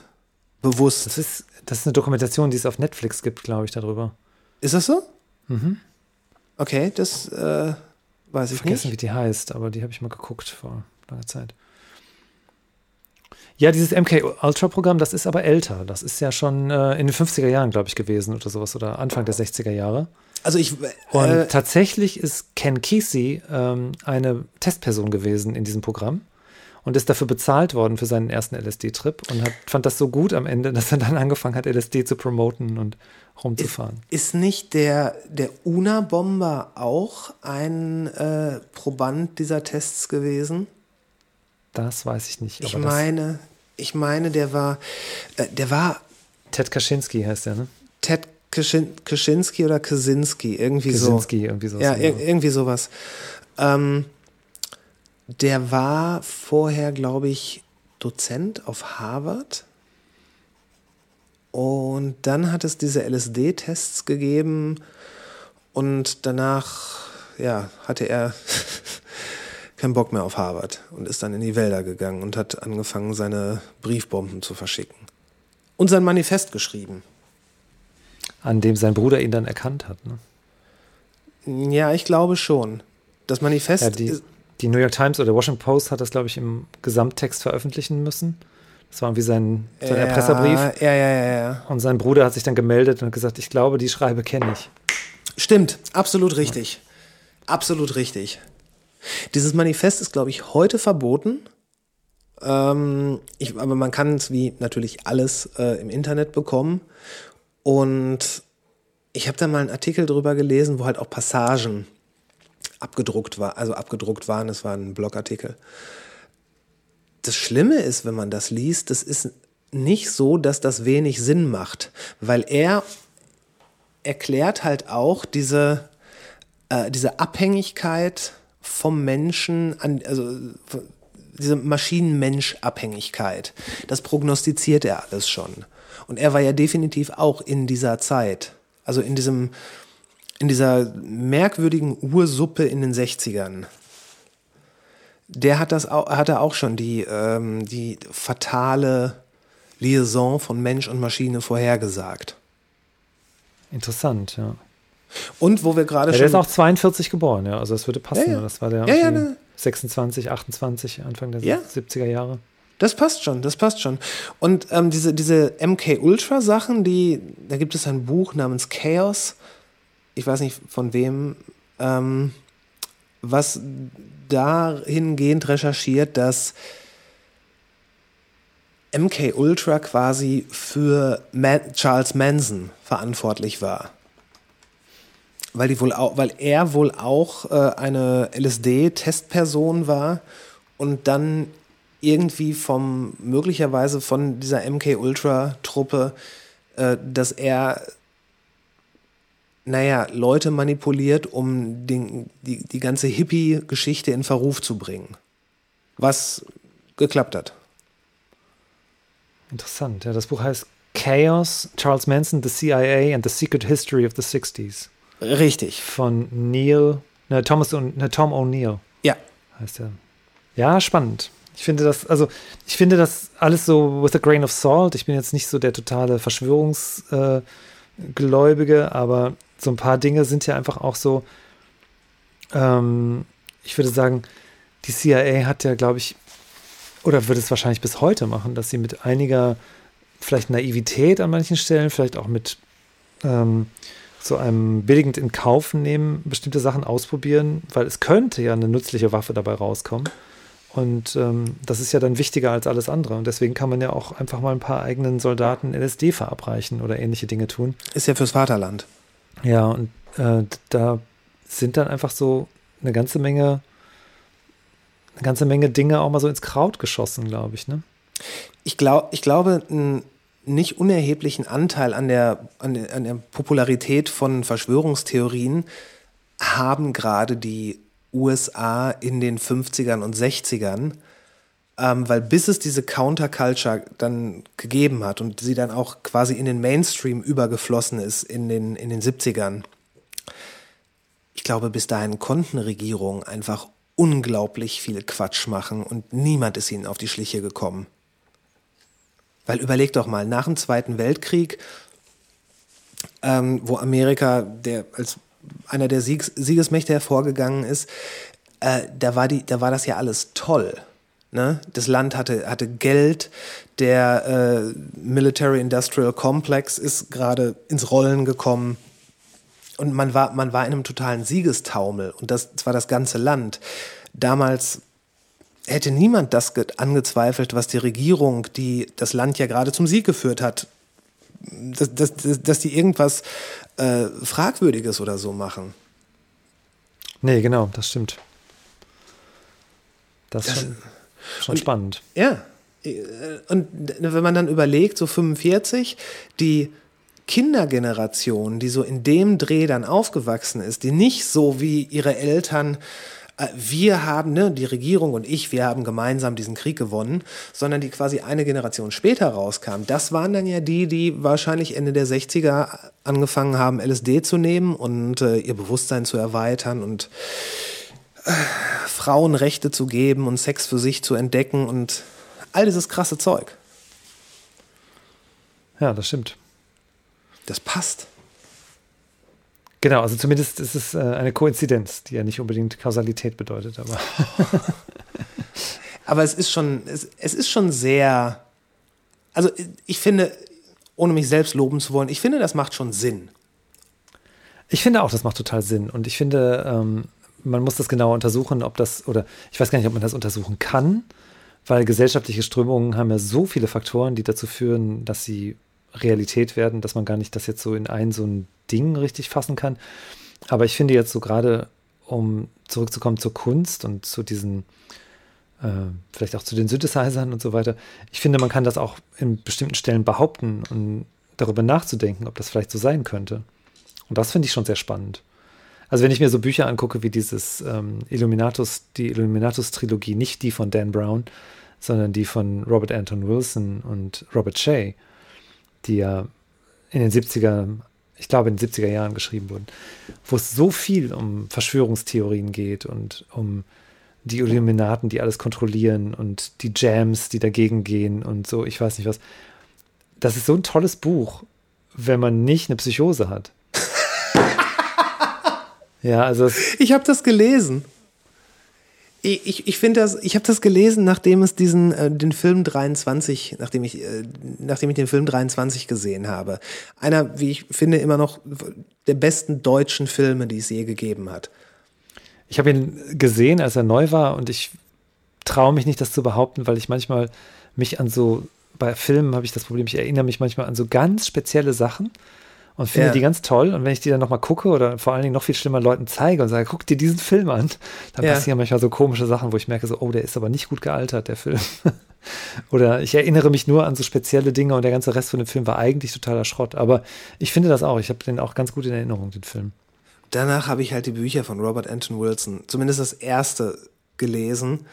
Ähm, und das, das, das Ding ist ja, es ist ja schon genial gemacht. Ich glaube, das war das nicht auch da, dass das erste Buch, was man lesen soll, nicht de- der erste Teil ist, sondern man sollte eigentlich irgendwie, glaube ich, mit dem zweiten anfangen oder so.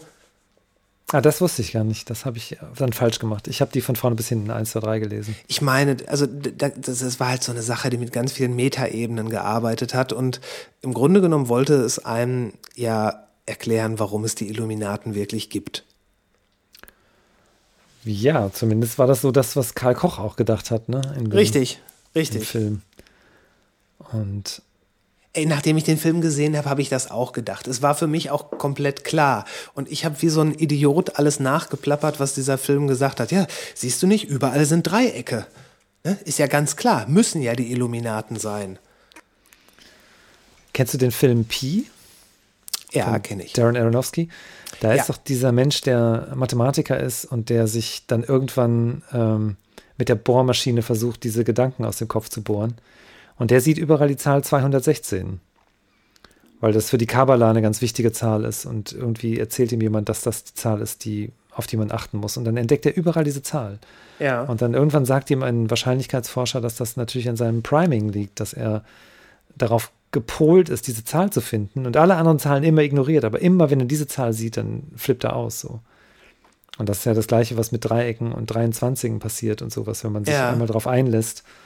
Wenn man elektronischer, wenn man, wenn man Techno-Musiker ist, dann sieht man überall die 808 und die 909 und die Ja. 303. Das sind ja so diese Zauberzahlen der elektronischen Musik.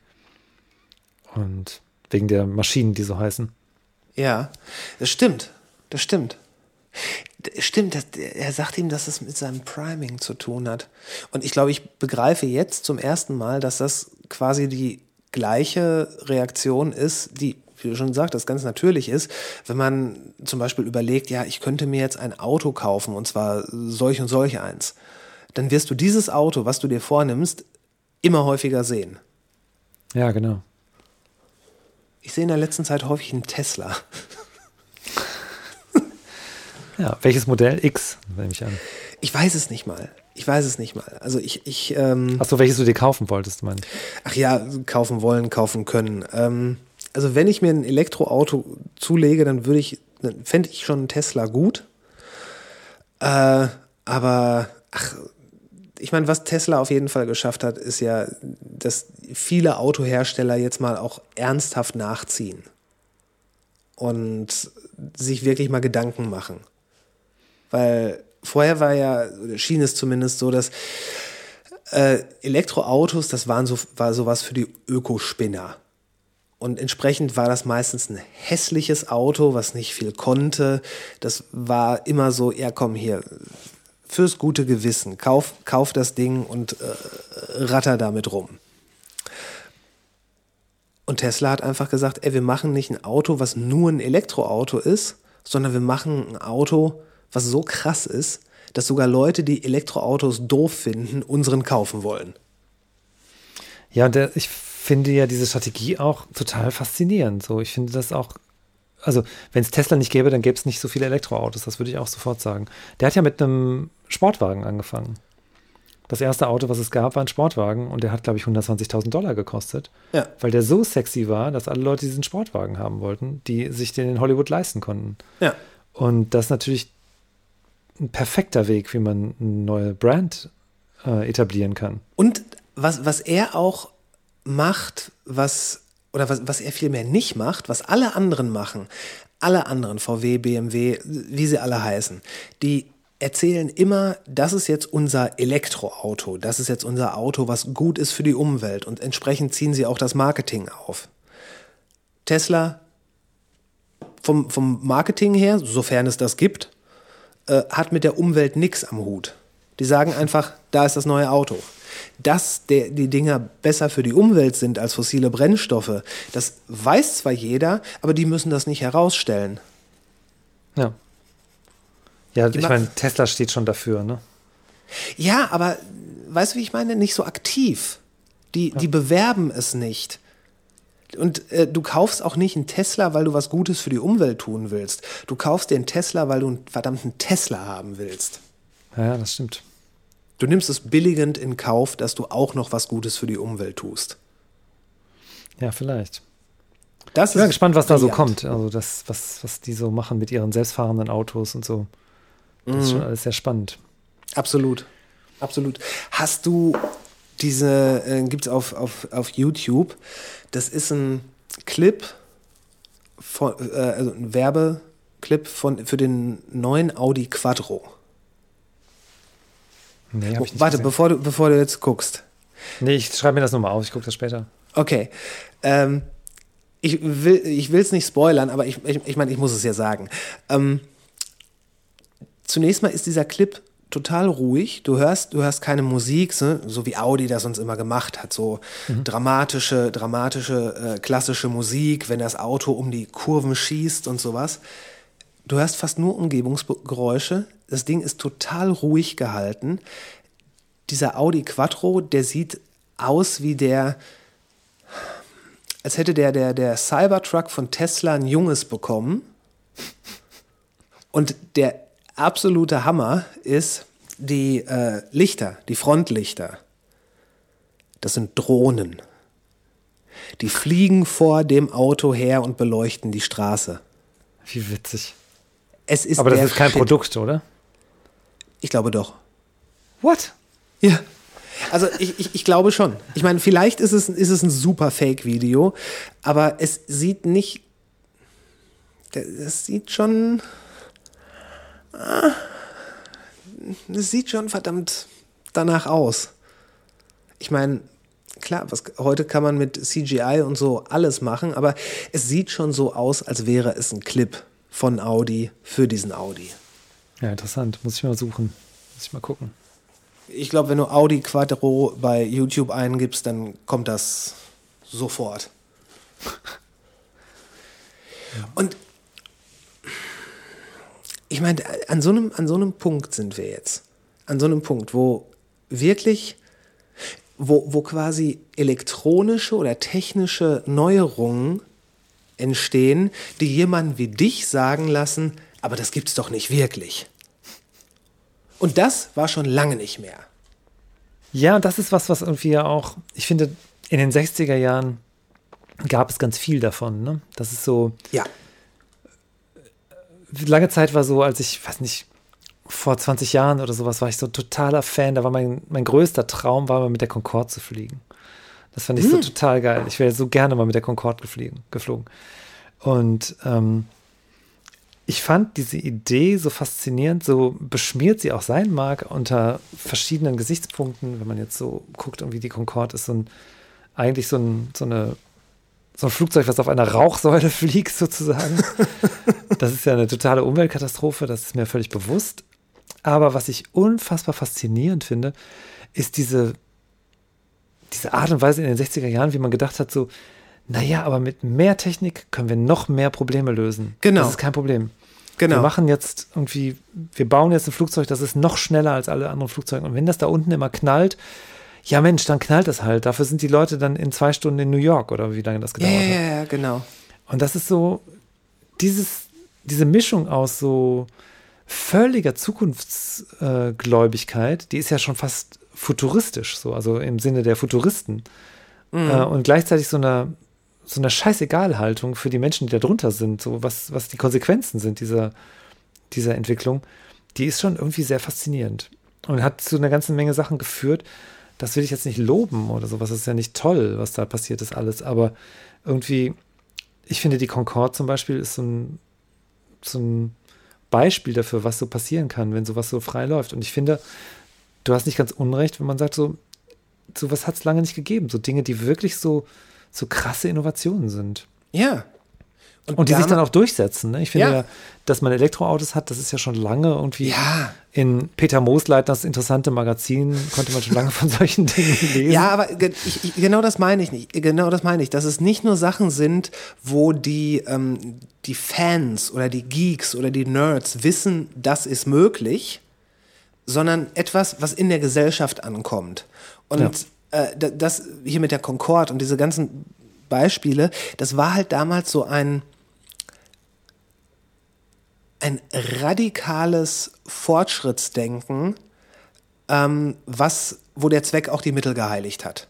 Genau. So erstmal immer mehr Technik reinschmeißen, mehr Innovation und ähm, ja, was bei der Concorde hinten rauskommt, da werden sich dann die Leute damit auseinandersetzen, wenn das dann da ist. So, dann müssen die jetzt eben tolle Luftfiltersysteme äh, erfinden. Wir wollen jetzt erstmal die Concorde haben. Und ja, du hast recht, das ist so ein zweischneidiges Schwert, weil es auf der einen Seite nach, wirklich massiv nach vorne ging, auf der anderen Seite aber auch extrem rücksichtslos war. Ja. Da muss ich jetzt erstmal versonnen einen Schluck Whisky nehmen. Ja, das mach doch mal. ja, was so Tesla angeht, da bin ich ähm, sehr aufmerksam, verfolge ich das, was da so passiert, weil Tesla ist ja dabei, ähm, oder Tesla war vielleicht nie eine Autofirma, vielleicht ist das nur so die, die Front sozusagen, die wir so sehen.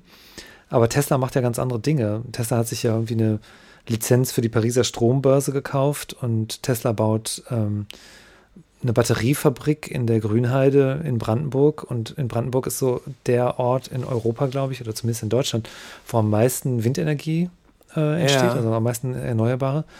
Und das ist alles kein Zufall, was die da machen. Und die sind auf der Suche nach Möglichkeiten, wie man so auch die gesamte Energieversorgung neu denken kann. Ja. Und das ist schon alles sehr spannend, was der da so macht. Und da sind auch alle, also das gucken sich Leute an natürlich, andere Firmen und können dem auch folgen. Und das ist auch irgendwie jetzt ja auch für jemand wie mich, wo ich jetzt nicht so total nah dran bin, einigermaßen nachvollziehbar oder ich kann das irgendwie lesen. Und wenn ich Börsennachrichten lese, dann checke ich, was da wohl offensichtlich irgendwie jetzt so die Pläne sind. Ja. Aber ähm, irgendwie habe ich das Gefühl, dass so keine andere Firma sich das traut und das so tut und ähm, sagt so, wir, wir setzen alles auf eine Karte und auch wir bauen jetzt einfach mal so eine Fabrik, weil wir denken, das wird schon alles gut gehen. Und wenn die Baugenehmigung doch nicht kommt, dann machen wir halt den Rückbau. So, das ist ja auch Ja, sehr, äh, sehr un, wie soll ich sagen, unzeitgemäße Art und Weise zu denken. So, das macht ja sonst niemand so. Ja, oder vielleicht ist es genau deswegen eine zeitgemäße Art zu denken, weil es vielleicht zu lange schon, schon nicht mehr passiert ist. Ja, Weil vielleicht. die, die, äh, die Revolutionen und die massiven ähm, Verbesserungen, die es gegeben hat, die waren ja meistens immer auf dem Konsumermarkt. Ne, Es wurde irgendwas Neues, äh, Krasses erfunden, was man verkaufen kann. So, und da, ne, dieser Kommerz, der treibt natürlich auch die Entwicklung voran, aber dieses, dieses,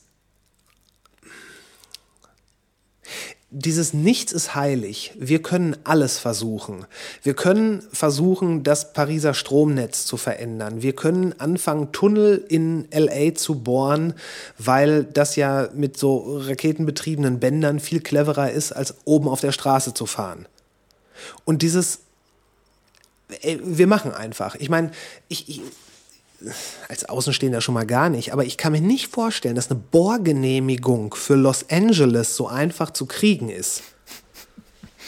Nee, das stimmt. Also ich meine, finde mal eine Stadt, wo ein Typ sagt, ich werde den ganzen Quatsch hier untertunneln und dann mal gucken, dass ich äh, da so Bänder reinbaue, die eure Autos mit 216 km/h transportieren können. Weil, und äh, was, weil ich das komplette Verkehrsnetz grundlegend verändern will. Ach so, ja dann, ja dann machen Sie, dann fangen Sie mal an zu bohren. Never. Naja, das Und stimmt. der macht's einfach. Und dann macht er Merchandise, als Merchandise bringt er dann Flammenwerfer raus. Hast du das mitgekriegt? Nee, das kenne ich nicht. Die, die, diese Company von ihm. Die Boring äh, Company. Die Boring heißt, ne? Company, genau. Allein der Name ist ja schon. Weil, äh, soweit ich gehört habe, äh, ist es, war es ihm zu langweilig, da Namen auszusuchen. So, ähm, anyway. Äh, die haben sich irgendwann mal, weil die dachten, ja, wir müssen ja auch irgendwas produzieren. Ja, dann machen wir Merchandise. Und dann hat er angefangen, der hat gesagt, jeder Merchandise-Artikel, äh, der, der kommt einmal raus und wenn er ausverkauft ist, äh, dann kommt der nächste. Und jeder darf ein Einkaufsvolumen, also ein Einkaufsvolumen äh, kohletechnisch von einer Million Dollar haben. So. Und dann haben die irgendwann gesagt, ähm, wir machen Flammenwerfer als Merchandise-Artikel. Wie viele Flammenwerfer kann man für eine Million bekommen? Und dann haben die gesagt, nee, ähm, rechtlich ist es nicht erlaubt, so etwas, äh, einen Flammenwerfer einfach so zu verkaufen. Hat er gesagt, ja, alles klar, dann nennen wir das Ding Not a Flamethrower. Hat Tausende davon produziert, waren innerhalb von drei Tagen weg. Wahnsinn. Das ist ja wirklich Wahnsinn. Und das, das meine ich mit nichts ist heilig. Ja. So, im, im bestmöglichen Sinne. So als hätte irgendjemand gesagt, dieses und jenes geht nicht und er sagt ja, das wollen wir doch mal sehen. Ja, genau. Das ist echt. Auch mit dieser SpaceX-Geschichte, ne? Also, Ja. wenn man da so den, den Crew Dragon Launch sich angeguckt hat. Und ich finde, das Witzigste sind ja wirklich die Namen dabei. Dann diese Frau, die das kommentierte und äh, die dann immer sagte, ähm, dass diese Booster-Raketen jetzt gleich auf dem Schiff landen. Of course I still love you. Das ist so schräg, dass dann so ein Schiff Of course I still love you heißt, was dann in so einem amerikanischen Text natürlich auch nochmal ganz schräg ist, wenn dann immer wieder jemand sagt, Of course I still love you, einfach in so einem Satz. Das ist, Ja, es geht die ganze Zeit um Technik und dann wird da berichtet, wie das jetzt irgendwie, wie das gemacht wird und wie viele Stunden die unterwegs sind und wie viel Treibstoff die an Bord haben und of course I still love you. Also, das hatte so eine Poesie, das war halt total schön. aber es ist halt, es ist halt auch geil. Das, das würde auch nur in der jetzigen Zeit passen und in dieser ganzen Witz- und Meme-Kultur. Ja, Dieses, das stimmt. dieses, wo man, wo man dann sagt, ähm, ne, ich glaube, es war noch nie so verständlich, wenn man gesagt hat, ich mach, ich mach jetzt, ich nenne das Schiff, Schiff jetzt, of course, I, I still love you. Und wenn ihr, warum? Weil ich es kann. Ja, ja, weil es kann. Also einfach, ne, because. Und das, das, das hat für ihn natürlich auch, oder er gewinnt dadurch natürlich so eine ganz schelmische Dimension. So dass man, er wirkt ja, er wirkt nicht seriös. Trotzdem ist er, glaube ich, gerade einer der drei reichsten Männer der Welt und äh, hat, eine, hat ein Unternehmen, was börsentechnisch komplett durch die Decke geht und den krassesten Scheiß baut. Aber er wirkt nicht seriös. Nee, das stimmt. Und auch das meine ich gar nicht schlecht. Er, er wirkt so, als müsste man nicht seriös wirken, um es drauf zu haben. Ja, das stimmt. Ich meine, selbst, selbst PayPal, das PayPal war ja viel, viel leiser in der Wahrnehmung der Menschen. Aber PayPal ist mittlerweile äh, ist ein Standard geworden. Total. Und das ist einfach so passiert. Das, es, es kam so. Das, PayPal hatte irgendwie den langen Atem und dann war es mit einmal da und jeder hatte es. Ja. Nutzt du PayPal? Bestimmt, oder? Ja, klar. Ja, ja. Ja, Also, klar.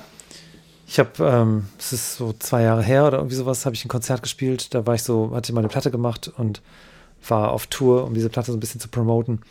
Und ähm, habe dann am Ende des Konzerts gesagt, so, und jetzt habe ich hier das alles auch auf Schallplatte und so. Und dann, ähm, ich gesagt, die kostet 18 Euro. Und dann sagte jemand, ja, ich habe kein Bargeld. Ich gesagt, kein Problem, ich nehme auch Karten.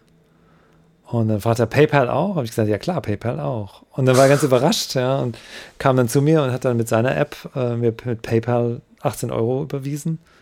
Und ich kriegte auf meiner App dann sofort gezeigt, dass das Geld da ist und habe ihm die Platte in die Hand gedrückt. So, das war also diese ganzen elektronischen Zahlungswege, die sind schon genial. So, das ist schon gerade für so Indie-Artists äh, ist das schon richtig cool, weil man so sein Merch loswerden kann an Stellen, wo die Leute mit Bargeld einfach nicht so reichlich umgehen.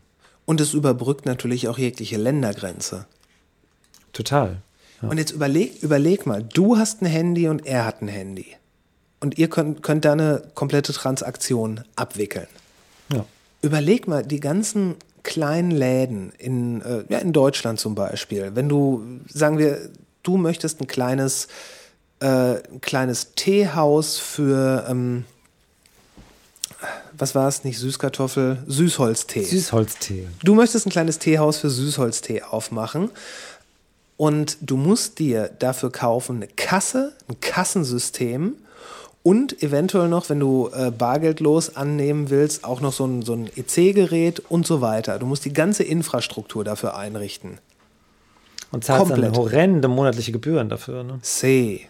Und die sind Äh, fix. Also die sind, die ich, sind, die sind fix. umsatzabhängig, aber du hast erstmal einen Nein, nein, nein, nein, nein, nein, nein, nein. Die, äh, du, du, du zahlst das ab. Das sind wie Leasingverträge. Also du zahlst das, was auch immer passiert. Wenn jetzt gerade Corona ist, Pech. Du zahlst es trotzdem. So. Und ich bin mir ziemlich sicher, dass es so ist, dass du, dass dir vorgeschrieben ist, dass du genau das so machen musst. Mit Kassensystem und wahrscheinlich dann noch ein Sicherheitsdongel und all sowas. Ja, oder du, Oder du würdest einfach sagen, hier, ich habe mein Handy, ist auch mein äh, Geschäftshandy, da ist PayPal drauf, auf den Geschäftsaccount. Das reicht. Ja, ne? ich meine, du zahlst bei PayPal auch ganz schöne Gebühren, aber die sind transaktionsgebunden, also zahlst ja prozentual dann was äh, Richtig. an PayPal. Das ist wahrscheinlich auch recht teuer. Ich, hab ich, weiß, ich weiß so ein- nicht, wie das, so mit, wie das mit einem Geschäftsaccount dann da ist oder ob es sowas überhaupt gibt. Gibt es aber ganz Ja, sicher. ja, gibt es, ja, ja, klar. Da weiß Musst du auch nicht, haben, wenn du, wenn du online Sachen verkaufst. Also wenn du jetzt ein Bandcamp Ah, hast okay. oder sowas, dann brauchst du einen Geschäftsaccount für PayPal, Mhm. um auf fremden Webseiten deinen Bezahlbutton auch einbinden zu können und so. Mhm. Und PayPal hat jetzt gerade so eine Firma gekauft, die so ein kleines ähm, Bezahlsystem macht. Das sind diese kleinen weißen quadratischen Geräte, wo man dann auf dem Weihnachtsmarkt oder sowas mit Kreditkarte bezahlen kann oder mit EC-Karte. Und die funktionieren auch, die sind über Bluetooth mit dem Telefon verbunden und dann kannst du, ähm, dann kann ich eben auch nach dem Konzert ähm, bargeldlos Platten verkaufen. Akzeptiert PayPal nicht sogar schon Bitcoin? Aber das weiß ich nicht. Ja, das, äh, Ich glaube, ich glaube, PayPal akzeptiert jetzt auch schon Bitcoin wieder. ja ich habe neulich was gelesen, dass irgendjemand ja, ja, ja. Populäres auch eine, ein Wallet anbietet. Ja. Weil Bitcoin macht ja auch gerade seinen, seinen ja, dritten Frühling durch. Dritte Welle. Dritte Welle. Richtig. Die dritte Bitcoin-Welle. Bist du da mal drauf au- äh, irgendwie mit aufgesprungen, mitgeschwommen? Nee, ein Freund von mir, der immer so total auf so riskante Investments steht, der schickt mir jedes Mal, wenn Bitcoin wieder einen Zacken nach oben und nach unten gemacht hat, schickt er mir immer so einen Screenshot von seinem Wallet und sagt so, du musst einsteigen. Und ich finde das irgendwie, ich kenne mich zu wenig aus damit, ich fühle mich da nicht so wohl mit und denke, das ist mir zu volatil. Das ist irgendwie, Es ist vor allen Dingen dann direkt für die Leute so eine, so eine Religion geworden. So, ähm, ne, du hast nicht irgendwie in Bitcoin investiert, nein, du bist Teil der dere- disruptiven Zukunftsbewegung, die das Geldsystem in ihren Grundfesten oder in seinen Grundfesten erschüttern wird. Und naja, das stimmt natürlich auch, dass man das. ich glaube, viele Leute sind dabei, die auf der einen Seite da, da schon wirklich so kulthaft dranhängen, aber ich glaube, da sind auch genauso viele dabei, die einfach nur sagen, ey, wir können damit Geld verdienen, also investieren wir da rein. Fertig. Ja, ich kenne auch Leute, die ähm, sind so an Mining interessiert, ne? die dann da so irgendwelche Computersysteme am Start haben und dann versuchen, damit ähm, Bitcoins zu schürfen und damit dann Geld zu machen. Aber ist das dafür nicht schon zu spät? Ich Das- kenne das mich noch da nicht so machen? genau aus. Nee, ich glaube, das geht noch. Ich glaube, es ist noch nicht alle Bitcoins, es sind noch nicht alle Bitcoins entwickelt. Nee, das nicht, aber ähm, ich meine da mal gelesen zu haben, dass, dass sich quasi die, die, die Rechenpower mit jedem Bitcoin verdoppelt, die gebraucht Ah ja, wird. das kann sein, ja. Das könnte sein. Und das heißt, am Anfang, äh, wenn, wenn du irgendwie früh ins Spiel gekommen bist, dann konntest du einen Computer hinstellen und hattest relativ schnell äh, dein, dein Bitcoin da raus. Aber mittlerweile, äh, kennst das ja vom, vom, vom Schachbrett und dem Reiskorn, wie viel das Ja, ja, geworden genau. ist. Ja. Und das, das muss mittlerweile so furchtbar viel sein und so lange dauern, bis da irgendein Punkt Null Komma äh, Bitcoin rausge äh, rausgespuckt wird. Und ich meine sogar, dass das mit der äh, gegenwärtigen Rechenpower von allen Rechnern der Welt noch nicht mal reichen würde, um sämtliche, um den letzten Bitcoin quasi auszurechnen. Ja, aber Apple hat ja gerade den M1-Chip vorgestellt, der ist ja so viel schneller. Wenn wir erstmal beim M M4-Chip sind, dann können wir auch die letzten drei Bitcoins noch berechnen. Ich spreche von Rechenzentren, Mann. Aber ja, äh, App, Apple hat den M1-Chip äh, rausge, rausgehauen. Apple macht gerade sowieso ganz viel ziemlich spannenden Scheiß. Mal wieder. Mhm, Finde ich auch. Diese, diese Geschichte mit den mit der, mit der Datenhoheit des Nutzers über das, was die Apps nach draußen schicken, das finde ich, finde ich sehr interessant. Ne, ich finde es schon immer ganz interessant bei Apple, dass ja das Geschäftsmodell nicht darauf basiert, dass sie unsere Daten verkaufen, sondern das Geschäftsmodell ist ja der, der Walled Garden eigentlich, in dem man sich befindet. Diese Idee, dass ich mir ein Apple-Gerät kaufe und dann, weil das alles so bequem ist mit einem anderen Apple-Gerät, dann habe ich ein Telefon von Apple und einen Computer von Apple und die beiden haben immer alle Daten verfügbar auf so eine magische Art und Weise. Und Ja. wenn ich das einmal so habe und das einmal so funktioniert, dann will ich da natürlich nie wieder raus. So. Dann kaufe ich Ja, mir Apple, nicht ein Apple will einfach, PC-Notebook. eigentlich will Apple nur Geräte verkaufen. Genau. Und naja, nicht nur, also die, die lassen sich ja auch ihre, ihre Online-Dienste ganz gut bezahlen mittlerweile, aber die sind jetzt nicht so, so mega teuer. Ja, nicht im Vergleich zu, zu einem Apple-Adapter oder so.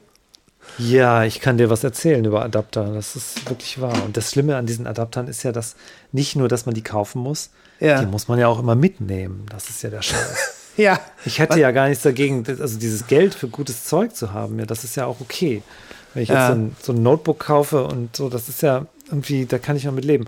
Aber dass dieser Adapter dann immer nicht in der richtigen Tasche ist, das passiert einem ja andauernd. Und dann kauft man sich lieber noch einen Adapter. Ah, das ist echt einfach die Pest. Wirklich die Pest. Ich habe ja auch quasi die, die, äh, die externe Soundkarte, die ich hier habe, die ist auch über eine Adaptierung dann erst mit dem Firewire-Kabel äh, verbunden. Und ähm, da wäre es eigentlich schön, wenn, wenn Apple, weiß ich nicht. Also wenn, wenn sie sowas wie, äh, habe ich Firewire gesagt, kompletter Schwachsinn, äh, Thunderbolt. Ähm, aber wenn man dann zum Beispiel sowas wie Thunderbolt hat, dann sollte man doch dabei bleiben. Aber dann war es natürlich nicht universell genug und jetzt ist USB-C und äh, jetzt braucht man wieder neue Sachen. Ja, das stimmt, aber das, die Adapter-Arie ist definitiv der einer der, wie ich finde, wenigen Minuspunkte bei Apple. Ja, finde ich auch. Aber du, du Ja, hast auch die, die äh, Airbuds äh, drin, oder? Genau, ich habe die AirPod Pros, diese abschließenden. Ah. Ja, die sind, ähm, sind so äh, Noise Cancelling. Ja, ja. Das heißt, du kannst dich so richtig in deiner eigenen Blase äh, machen. Du hörst noch ein bisschen was von außen, also es ist nicht jetzt so total abgeschlossen. das kann man sogar einstellen, oder? Ja, es gibt drei Modi. Du hast irgendwie einen, wo das off ist, dann sind die einfach mechanisch zu und äh, Ja. haben keine Funktion.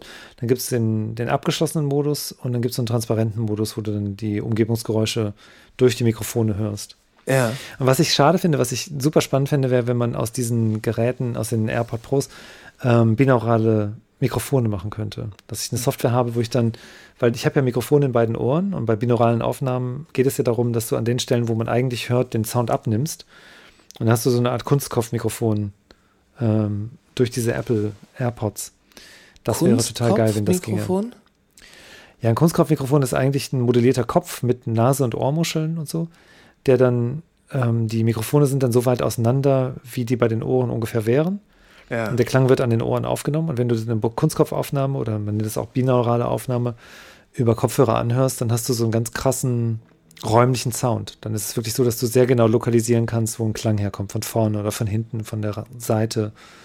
Okay. Und wenn du den Kopf drehst, das bleibt dann immer so und so. Das ist total schräg. Also und äh, Okay, das wäre ja. technisch machbar, aber da gibt es noch keine Software, die das kann, leider. Weil beide, beide Kopfhörer haben jeweils ein Mikrofon ja, ja, ja, ja. und ja. die sind auch einzeln ansprechbar. Also man kann die auch äh, Stereo benutzen eigentlich. Okay. Und Apple müsste dann nur das mal sich den Ruck geben und das erlauben, dass man binaurale Aufnahmen machen kann. Dann hätte man auf einmal ein, ein richtig geiles Mikro für solche Field Recordings in binauraler Qualität. Glaubst du, der Markt für binaurale Aufnahmen ist bereit? Ähm, ja, das weiß ich nicht genau. Das ist so ein bisschen so eine, so eine akademische Frage. Ich glaube, der Markt ist nicht bereit, weil zu wenig Leute wissen, dass das gibt. Und wenn meine Kopfhörer das plötzlich Gutes können, Argument. Gutes dann Argument. ähm, interessiert mich vielleicht dafür. Und ich glaube, der Markt ist bereit, weil es gibt unfassbar viele Leute, die Kopfhörer haben und die mobil auf mobilen Geräten Sachen hören. Und wenn ich jetzt ähm, die Technik verbreitere, um verbreite, um diese Aufnahmen herzustellen, dann ist das ja nicht schlecht. Also, Aber, aber was soll dann auf diesen Aufnahmen drauf sein? Was, also was, was könntest du zum Beispiel aufnehmen, was für mich interessant wäre? Also ich bin gerade dabei, so Audio-Walks zu machen. Und bei Audio-Walks ist es so, du hast eine App. Ähm, zum Beispiel, es gibt eine App, die heißt Echoes. Und äh, da gibt es ein Editor-Programm für, das ist so eine Web-App. Äh, die kannst du auf dem Webbrowser benutzen, egal auf welcher Plattform. Und damit kannst du Sounds an bestimmten Orten positionieren. Die sind dann Ja. GPS-gestützt ähm, da drauf. Du würdest dir diese App runterladen, suchst dann an dem Ort, wo du gerade bist, nach einem Audio-Walk, den du dir gerne anhören möchtest und lädst dann entweder den Walk runter oder streamst den, wie du das willst, setzt dir Kopfhörer auf und läufst mit deinem Handy los. Moment, stopp. Was? Damit ich das richtig verstehe. Irgendjemand nimmt irgendetwas auf und das, das wird dann über diese App GPS-technisch an eine Stelle gebunden. Ich editiere diesen Audio Walk, ne? Also es ist ja nicht Ja. so, ich editiere dir einen Audio Walk sozusagen und ähm, mache das so, dass dann an der Straßenecke da vorne ist dann ein, ein sogenanntes Echo, so nennt das dieses Programm. Ja. Und das ist dann ein Ort, wenn du da reinläufst, dann fängt plötzlich ein Sound an zu spielen über diese, diese App auf deinen Kopfhörern.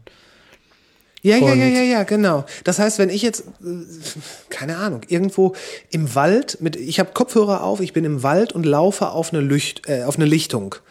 Ja. Und in dem Moment, wenn ich auf dieser Lichtung ankomme, beginnt die von dir programmierte Flötenmelodie ganz sanft und mit viel Hall im Klangbild anzuspielen. Und wird zum Zentrum der Lichtung immer lauter.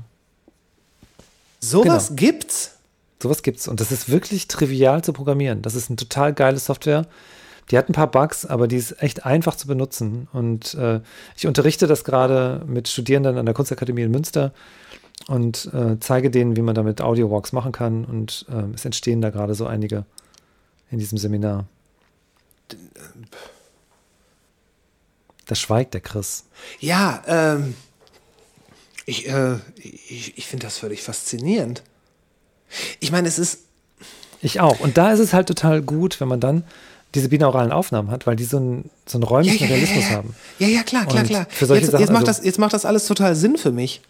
Ich glaube, für Popmusik ist das schwierig, weil bei Popmusik ist es so.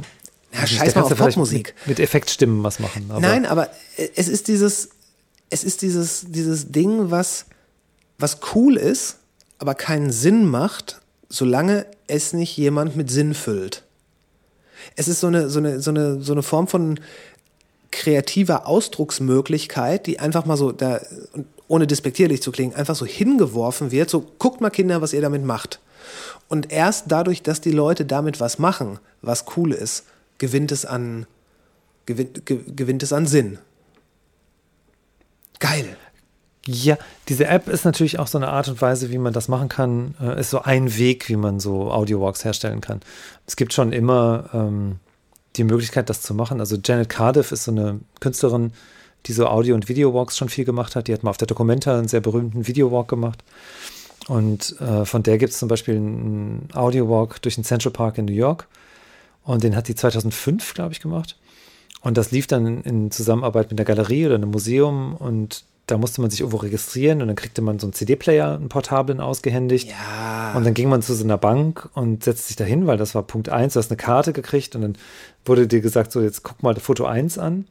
Und dann drück bei Track 1 auf Play und dann so. Aber, aber, ja, aber da, Und da, man kann da das sind- heutzutage alles in einer App integrieren. Du gehst Ja, irgendwie los und findest diesen Ort und kriegst das Foto angezeigt und hast dann GPS gestützt den richtigen Track, der dann da abgespielt wird. Und, und das, das finde ich halt so viel, so viel eleganter als dieses, dieses unbeholfene, du gehst dahin, du guckst auf die Karte, dann äh, drückst du auf den Knopf, weil es, weil es viel natürlicher passiert. Weil ne, man kann davon ausgehen, eine gewisse Anzahl an, an, an Handynutzern haben ihre Kopfhörer eh permanent im, äh, im Ohr. Und was man daraus dann alles machen kann. Dass Ja. man, dass man, ich meine, wahrscheinlich kann man dann auch an verschiedenen Orten äh, verschiedene Audio-Walks abrufen, weil vielleicht mehrere Leute einen Audio-Walk zu einem bestimmten Ort machen. Und ja, Central Park, New York, als Beispiel. Vielleicht erzählt der eine, äh, ach nee, erzählen geht nicht. Erzählen geht auch, klar. Erzählen geht auch, ja klar. Du kannst ja, ist einfach eine Sounddatei, die abgespielt wird. Wenn ich eine Erzählung ja, klar, aufgenommen klar, klar. habe, kann ich auch ein Voice-Over nehmen. Also das ist ja. Boah, wie geil, du kannst dir quasi den Soundtrack zu deinem eigenen Actionfilm GPS gestützt geben. Du musst dann nur noch Schauspielern, ne? Du musst dann nur noch den Film. Ja, aber, aber das ist schon, das ist schon krass. Und es ist, es ist genauso wie dieser, äh, dieses Auto mit den Drohnenlichtern. Es ist schon ziemlich Science-Fiction-mäßig, aber nicht so Science-Fiction-mäßig, dass man sagt, das kann nicht wahr sein. Ja, das stimmt. Was mich daran irgendwie so sehr kickt, ist so dieses Gefühl, was man vielleicht auch bei so Spielen hat wie Pokémon Go oder sowas. Ich finde, Pokémon Go ist nicht so schön realisiert, aber die Grundidee fand ich total schön, dass du irgendwo hingehst und wenn du kein Telefon dabei hast oder das Spiel nicht kennst, dann ist das für dich einfach eine Kreuzung. Und da ist ein Zebrastreifen und da ist irgendwie dieses eine Haus, was jetzt neuerdings renoviert ist. Und gegenüber ist eine Bäckerei und so. Da ist ein Park oder so ein Spielplatz. Und du stehst da und denkst du, das ist eine normale Kreuzung. Und dann stehen da plötzlich diese Leute mit ihren Handys in der Hand und du guckst auf die Bildschirme und die sehen was ganz anderes als du. Die sehen da nämlich so ein Pokémon, das mitten auf der Kreuzung ist oder da an diesem Haus. Ja. Und das sind so diese, diese Welten, die man erstmal, wenn man diese Technologie nicht kennt, dann weiß man nicht, dass die da sind. Und das finde ich mega faszinierend. Und ich bin so, ich bin ja Soundsammler. Also ich mache ja seit, boah, seit langer, langer Zeit, seit Mitte der 90er auf jeden Fall, nehme ich einfach Sounds auf, Field Recordings. Ja. Mit, ähm, zuerst mit Kassetten, dann mit Minidiscs und jetzt mittlerweile mit ähm, SD-Karten und so kleinen Aufnahmegeräten. Du Oder hattest Minidiscs? Ich hatte Minidiscs, ich habe auch noch zwei Schubladen voll damit. Ein absolut unterschätztes Format. Ja, finde ich auch. Das kommen wir gleich zu, aber ich wollte das noch eben Ja, bitte, bitte, klar. Und ähm, aber jetzt habe ich ein bisschen den Faden verloren. Ich habe diese ganzen Du hast Sounds Recordings aufgenommen. gemacht. Und ähm, ach so, genau. Und eine Sache, die ich dann irgendwann gemerkt habe, ist, ähm, wenn ich so nachts rumgelaufen bin durch die Stadt und einfach so Sounds aufgenommen habe, man hört ja die Sounds von Fledermäusen. Fledermäuse fliegen rum und es gibt dieses Zip, Zip, Zip-Geräusch, was die so, so ein Zirpen, was man so hören kann. Und dann habe ich irgendwann gemerkt, ah, es gibt diese Geräte. Man kann mit so einem Bat-Detektor kannst du dann diese Fledermaus, diese Ultraschall-Sounds von denen hörbar machen. Bad Detector. Und das ist dann so ein Geil. Gerät, das ähm, ist im Prinzip, du hast eine Trägerfrequenz und von dieser und, und drückst diesen Fledermaus-Sound sozusagen auf diese Fre Trägerfrequenz auf und hörst dann die Differenz von der Trägerfrequenz zu, zu der Fledermaus. Und das ist ja wieder Ja. in einem hörbaren Bereich. So. Klingt dann sehr elektronisch, aber es ist mega faszinierend, weil du in Echtzeit kannst du dich auf einen belebten Platz oder auf einen normalen Platz in der Stadt stellen, wo im Spätsommer die Fledermäuse rumzischen Ja. und hörst, was die machen. Du hörst, dass die jagen und hörst, dass die so umeinander rumfliegen und kannst sie so beobachten. Du siehst die nicht, weil es ist so zu dunkel und der Kontrast ist zu hoch, aber du hörst die ganz genau und weißt genau, das sind die und die jagen und so. Und das finde ich genauso faszinierend. Da. Du hast irgendwie diesen Ort, der ist ein ganz normaler, weiß nicht, das habe ich auf dem Marktplatz in Münster mal gemacht zum Beispiel. Und der ist dann samstags morgens, ist der voll mit Marktständen. Ja. Und da sind die ganzen, ganzen Menschen, kaufen ihre Sachen, trinken Kaffee, essen Erbsensuppe und sowas. Und nachts um zwölf am gleichen Tag ist da nichts los, aber du hörst dann diese Fledermäuse. Und die hörst du nur, wenn du so ein Gerät hast, das dir diese Welt erschließt. Und das finde ich total krass, wieder diese, diese, wie soll ich die nennen, unsichtbare Welt plötzlich ist, die sich so über die Realität legt. Das ist so. Und das ist ja das Prinzip von so solchen Augmented Reality Formaten wie Pokémon Go oder auch Audio Walks oder so. Du bist an einem Ja. Ort und die anderen ahnen nichts davon, was du gerade sehen kannst, weil die das Gerät nicht haben, weil die die Superpower nicht haben eigentlich. Erinnerst du dich noch an den Film They Live Na klar. mit Rowdy Roddy Piper? Oh, ich weiß keine Namen. Das war der, der Hauptdarsteller. Das war ein Wrestler namens Rowdy Roddy Piper. Der immer, äh, der hat einen Schotten gespielt. Als, als Wrestler. Aber in dem Film war es doch auch so, dass er diese Sonnenbrille hatte und wenn er die aufgesetzt hat, dann hat er sowohl die ganzen äh, Botschaften, die auf den Plakaten stehen, gelesen oder gesehen vielmehr, während die anderen alle, sie alle nur ähm, unterbewusst wahrgenommen haben. Und wenn er dann welche von diesen, ich weiß gar nicht, ob das Aliens waren. Ich glaube, es waren Aliens. Also Sie sahen auf jeden Fall so aus. Aber und nur, das wollte ich sagen, nur er konnte sie sehen. Diese, diese, Ja, ich erinnere mich an diese legendäre Szene, wo er seinem Freund versucht zu sagen, er soll jetzt mal diese Sonnenbrille aufsetzen und der Freund setzt einfach nicht diese Sonnenbrille auf. Und dann verprügeln die sich in einer Art, wo man eigentlich, wo, nichts mehr von dem anderen überbleiben würde. Und am Ende sind sie noch immer noch Freunde und er setzt dann doch die Sonnenbrille auf. So, das ist eine, ja, so läuft das unter Freunden. so war das in den 80er Jahren vielleicht, So das. Actionfilm.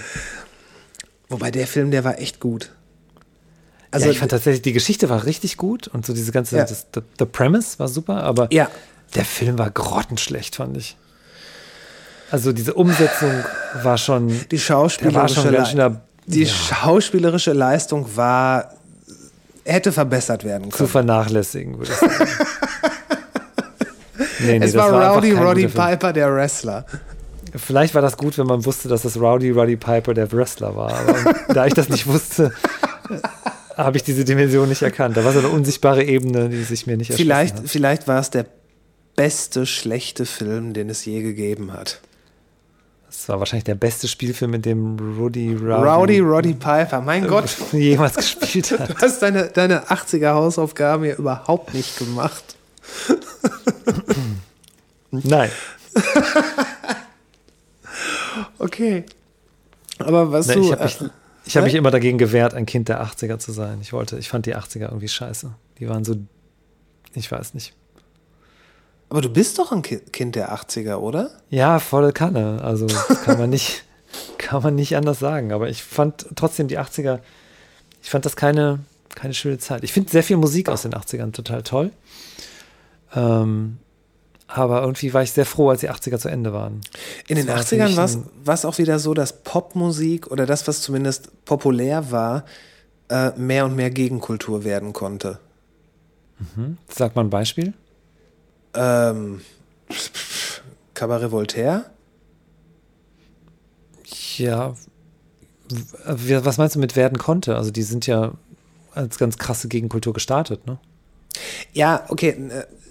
Ja, aber es wurde trotzdem ähm, populär aufgenommen.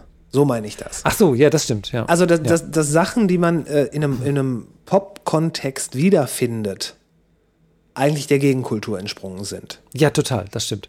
Und das also wenn man so guckt, was so, was so diese frühen, bevor Techno aufkam, Ja. was da so auf diesen Partys an, in den Playlists stand, ja. wenn man das jetzt so sieht. Manche DJs posten das ja irgendwie auf Facebook oder so, Mhm, wo man das so sieht. Das sind schon, oder so die Lineups von Festivals oder so, das sind schon echt schräge Sachen, was da so zusammenkam. Mhm. Wie krass diese Industrial-Auswüchse dann zwischendurch mal waren. Da waren irgendwie so, so Pop-Sachen und ganz normaler Kram und dann ging das bis Skinny Puppy und Cabaret Voltaire aber rüber. ja, genau. Das fand ich, auch- das finde ich auch sehr faszinierend, das stimmt. Ja, oder ähm, ja, Sisters of Mercy. Mhm. Sisters of Mercy, die eigentlich auch eine Band aus dem absoluten Underground waren und die quasi anderthalb Alben später mit äh, Temple of Love ein Lied hatten, was kennst du noch die, die Best of the 80s sechsfach CD-Box, die man irgendwie im, über, im Fernsehen bestellen konnte? Nee, da habe ich immer umgeschaltet, wenn das kam. Aber es gab, es gab mal eine Zeit lang, es muss äh, Anfang, Mitte der 90er gewesen sein, als in Werbung, gerade auf so äh, prominenten Sendern wie Tele 5, dann so CD-Boxen zum Best of 70s, Best of Classic Rock. So richtig. ja, ja, ich erinnere mich immer an, an so einen komischen Schnitt zwischen Horse with No Name und dem nächsten Stück. So, das war dann, das wurde dann schon so zu einem Song. Genau, sozusagen. genau. Die, die wurden immer so übergeblendet. Ja. Und dann da stand unten oft, was es war, ja. A horse with no, von, von wem war A Horse with No Name? I should know that. Das war das doch, oder? Ja, ja. A ride into the desert. Vorsicht, die GEMA muss jetzt gleich zahlen. Bei der miesen Interpretation habe ich da, glaube ich, keine Bedenken. Außerdem wissen wir ja gar nicht, an wen ich die zahlen muss. Also wer hat Horse with... Das ist furchtbar schwierig auszusprechen. Horse with No Name. Ja, sag das dreimal hintereinander. Sag das dreimal nach dem Whisky. Okay, okay. Sag das dreimal nach einem Süßholztee. Süßholztee, Süßholztee, Süßholztee. Wenn in den 60ern LSD und äh, Weiterentwicklung, Futurismus und das alles so groß war, findest du nicht auch, dass gerade jetzt die Gesellschaft mehr denn je eine massive Zufuhr von Psychologe, äh, psychoverändernden Drogen bekommen sollte? ja. Gut, Kai, dann Also wenn du keine offenen Fragen stellst, was soll ich dazu sagen? Ich bin kein Journalist und kein guter Interviewer. Wir quatschen halt nur. Ähm, Nein, ich finde, also ich habe da tatsächlich gerade ernsthaft drüber nachgedacht und dachte so, die kurze Antwort ist ja. Die lange Antwort ist ja, aber was denn? Also, und was ist das Problem, was wir gerade haben? So, wie kann man das auf, wie kann man das pharmakologisch lösen? Das ist ja irgendwie sehr schwierig. Ich finde, es gibt eine ganz interessante Sache. Es gab ja vor, weiß nicht, vor fünf Jahren oder sowas, gab es so eine Hochphase von ähm, Coaches und so Yoga-LehrerInnen, ja, ja, ja. die sich äh, darauf spezialisiert haben, auf dieses, ähm, wie heißt es, MBSR, Meditation-Based Stress Relief. Und das ist, Ist so eine. Meditation-Based Stress Relief? Das ist was anderes als ASMR. Ja, ja, das ist was anderes, ja klar. Nee, das ist eine, eine Schule der Meditation, die dazu dienen soll, durch Meditation und durch so ein, so ein Zentrieren des Selbst ähm, im Prinzip leistungsfähiger zu werden, belastbarer zu werden. Und das ist eine total ein Auswuchs unserer Zeit, weil Meditation ist ja eigentlich der Weg zu den eigenen Gedanken, zu dem eigenen ähm, Selbst und zu der großen, zu der Verbindung zwischen mir und dem Universum im Prinzip und allen Menschen. Kann man das mal so ganz schnell zusammenfassen. Auf eine ganz äh, unscharfe Art. Und wenn ich Meditation verwende, um, Belastungs, um belastbarer im Job zu sein, dann ist das ja eigentlich eine, eine Form der Pervertierung von dem, was Meditation eigentlich will. Weil Meditation will ja nicht belastbarer für irgendeinen Job machen, der so seelenlos ist, dass man so viel Stress hat, dass man Meditation braucht, um wieder belastbar zu werden. So, das ist ja eine absurde Art, wie sich diese Schlange in den eigenen Schwanz beißt. So. Der Teufel mit dem Beelzebub ausgetrieben. Ja, absolut. Und man hat ja dann so Untersuchungen gemacht, ob ähm, dieses Das ist schon fast MBSR, Kunst. Ob das, ob das sinnvoll ist. Und hat dann festgestellt, dass die Leute, subjektiv geht es denen zwar sehr viel besser, wenn die Meditation gelernt haben, aber die sind gar nicht produktiver geworden. Siehst du, und darum hat dann irgendjemand sowas wie Adderall äh, erfunden. Ja, weil das Meditieren, Meditieren und Meditation hat meiner Meinung nach dazu geführt, dass die Leute mehr gemerkt haben, was wirklich wichtig ist. Und das nämlich irgendwie Meditation zu machen, um den Stress im Job besser ertragen zu können, das Pferd von hinten aufzäumen ist, sondern mit Meditation hat man dann eher erkannt, so, warum tue ich mir den Scheiß überhaupt an? Ich muss da nicht diesen Job machen. Ich will doch gar nicht. So. Das ist halt so eine völlig absurde Situation gewesen. Und das ist irgendwie so Zeichen unserer Zeit, finde ich, dass so Dinge aus dem Kontext gerissen werden und versucht wird, sie in einen, ähm, wie soll ich das nennen, ohne zu klingen wie ein Kommunist, in einen kapitalistischen Produktionszusammenhang getan werden und versucht wird, irgendwie den zu optimieren Du willst durch ja, so Dinge wie, wie Meditation. Und das ist so völlig absurd. Ja, es, es ist, es ist, äh, und ich klinge jetzt vielleicht auch wie ein, wie ein Kommunist, äh, aber es wird halt, bei allem wird halt versucht, es irgendwie entweder verkaufbar zu machen oder ähm, in irgendeiner Art und Weise äh, Konsumverhalten anzuregen. Wenn eins von beidem gegeben ist, dann ist schon mal alles gut. Und ich glaube, das ist definitiv Ja, und halt, also was bei, bei diesem MBSR so wichtig ist, ist eben dieses, ähm, dass die Leute natürlich produktiver, also die, die arbeitenden Personen produktiver sein sollen, in dem Sinne, dass sie ähm, mehr arbeiten können und fürs gleiche Geld. Ne? Ja, natürlich. Das ist ein gutes Investment von jedem, äh, der Leute beschäftigt. Erstmal zu so einem Seminar schicken und danach sind die Leute einfach produktiver und äh, arbeiten mehr und können mehr und wollen nicht mehr Geld. Aber was du sagtest mit den, mit den Produkten und dem Kaufanreiz, ich ähm, bin gerade sehr fasziniert. Ähm, es ist ja der November 2020 und wir sind ja mitten in der zweiten Welle von der Corona-Zeit. Und man merkt, dass so die kapitalistische Verwertungslogik sich sehr stark angepasst hat an Corona. Ja. Und nicht nur die ganzen Schneidereien und Nähereien, die jetzt alle so Masken in ihr Fenster hängen. Es gibt hier in Köln, in meiner Umgebung, gibt es so einen Laden, die sind eigentlich ein Nagelstudio, glaube ich. Und die können, glaube ich, im Moment sehr wenig arbeiten, weil Nagelstudios, glaube ich, lange zu hatten, da bin ich nicht so ganz sicher, aber Hm, Bin ich die haben nicht jetzt, so im Thema. die sind jetzt auf jeden Fall ein Maskengeschäft, ja, die verkaufen Masken. ja, Ich glaube alle, ausschließlich. Ja, ja, alle haben, äh, ga- ganz, ganz viele haben, haben darauf zurückgegriffen. Und da dachte ich mir auch, boah, wie geil ist es eigentlich?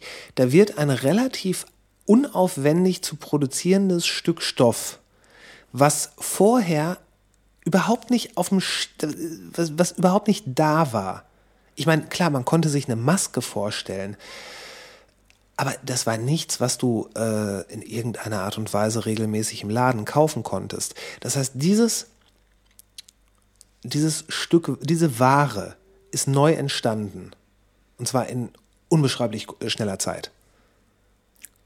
Und alle Ja, genau. konnten Und alle verkaufen gehen. das. Ja, Und was mich so fasziniert, sind so diese ganzen, diese ganzen Hinweise auf Corona-Maßnahmen und auf Corona-Produkte vor allen Dingen. Das finde ich am allerinteressantesten. Dass so an der Apotheke steht irgendwie, äh, wie heißt dieses Schild? Ich glaube, Safe Sülz. Sülz ist der Stadtteil, in dem ich wohne. Und Safe Sülz und ist so ein, so ein fotokopiertes oder aus dem Computer ausgedrucktes Schild. Und dann ist da so eine stilisierte Maske darunter. Und es wird so überall darauf hingewiesen, was man alles kaufen kann. Und mein Lieblingsprodukt im Moment ist das, was ich neulich an der Kasse in einem Bioladen gefunden habe. Da gibt es so einen Aufsteller mit einem Maskenspray. Und ich weiß nicht so ganz genau, wofür das da ist. Ich glaube, man kann besser atmen unter der Maske, wenn man dieses Maskenspray, das ist also wahrscheinlich so ein, so ein Mentholspray oder Minzspray oder sowas, was man in die Maske sprüht und dann kann man besser durch die Maske atmen. So hatte ich das verstanden. Und das finde ich so, ich finde es unfassbar, ja, dass man einfach so diesen Cortison erweitert schön die Lunge. Nee, nee, das war nicht in der Apotheke, das war ja irgend so ein, äh, das war aus dem Das Bioladen. ist denen war egal. Ätherisches Öl. So. Ja, ja, klar. ja, es, es, es wird alles sehr massiv durchkapitalisiert, aber auch nicht nur im direkten Weg, sondern auch äh, im niederschwelligeren Bereich. Was mir aufgefallen ist bei ganz, ganz vielen, gerade YouTube-Videos, da werden entweder am Anfang oder mittendrin dann so Werbungen in letzter Zeit gezeigt, wo es, äh, wo es ganz explizit darum ging, Ratenzahlungen äh, machen zu können. So, ne, wenn jetzt das Geld gerade nicht da ist, kein Problem. Kannst es dir trotzdem kaufen, zahlst du halt nur 24 Monate für alltägliche Sachen. Interessant, ja. Mit, ähm, wo habe ich das neulich gesehen? Ich glaube, es gibt eine PayPal-Funktion auch für Ratenzahlung. Absolut richtig, gibt's jetzt auch. Und äh, oder auch ähm, äh, Anlegen mit in, in, in Teilaktien. Wo es Ja, dann, die Werbung habe ich auch schon mal gesehen, ja. Genau, wo es dann halt auch äh, ganz klar, ey, wir, du musst uns nicht 500 oder 1000 Euro geben. Wir nehmen auch 20, aber das regelmäßig. Aber Hauptsache, du kannst uns irgendwas geben. Glaube nicht, dass du uns gerade kein Geld geben kannst, nur weil du wenig hast. Das, das scheint so die Message zu sein. Ja, sowas finde ich super spannend, wie das so geht. Wie auch so dieses schamlose Ausnutzen einer Situation oder einer Notlage oder einer vermeintlichen Notlage. Ich weiß nicht genau, ob das die Leute anspricht, die in einer echten Notlage sind, aber irgendwie so, dass dadurch dann noch wieder Geld gemacht wird. So, das finde ich schon sehr erstaunlich. Ja, gut, aber ist das, ist das dann nicht einfach nur Adaption der, Ja, der, der Umstände? ja. Und ich würde schon sagen, dass, es- dass, es, dass es Leute gibt, die, ähm, die in der Notlage sind. Also klar, das ist halt diese, dieses, diese, diese Relativierung, die man in der ersten Welt geneigt ist zu machen. Ist das überhaupt eine wirkliche Notlage? Achso, ich meine jetzt dieses Investment, das ist, glaube ich, richtet sich nicht an Leute in der Notlage, sondern es richtet sich an Leute, die so. Ich glaube, ne, aber ich glaube, genau das ist es. Das richtet sich an alle.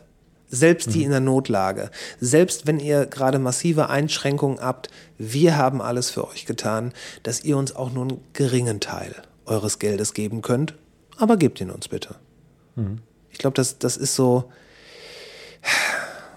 Die versuchen halt, äh, viele, viele versuchen, dass der, dass der Konsum auf jeden Fall weitergeht. Und dass die Art und Weise, wie Geld ausgegeben wird, dass das auf jeden Fall beibehalten wird. Überleg mal, wir haben, das ist noch gar nicht so lange her, da gab es dann die ersten, ach, wie hießen sie, diese super Billigläden, nicht Kick, dieses, Ja, shit for sale, ne? Ja, irgend so ein Shit for Sale, wo, wo Leute wirklich mit kleinem Geld äh, sich, sich sechs und, oder sieben prall gefüllte Tüten, und ich übertreibe nicht, kaufen konnten. Primark. Primark heißt der Dreck. Ja, wobei so, genau, Primark war ja nur so die, die Marke, ne? Die Art und Weise, solche Shops, die gibt es ja ganz viele. Ja, Also- ja ich, ich hatte neulich ein Gespräch mit dem äh, äh, Martin von RapX, der halt damals ma maßgeblich an der Entwicklung von Streetwear in Deutschland beteiligt war. Und der hat was sehr Interessantes gesagt. Der meinte, diese ganzen äh, Primark, TK Maxx und wie sie alle heißen, die wird es wohl wahrscheinlich nicht mehr lange geben.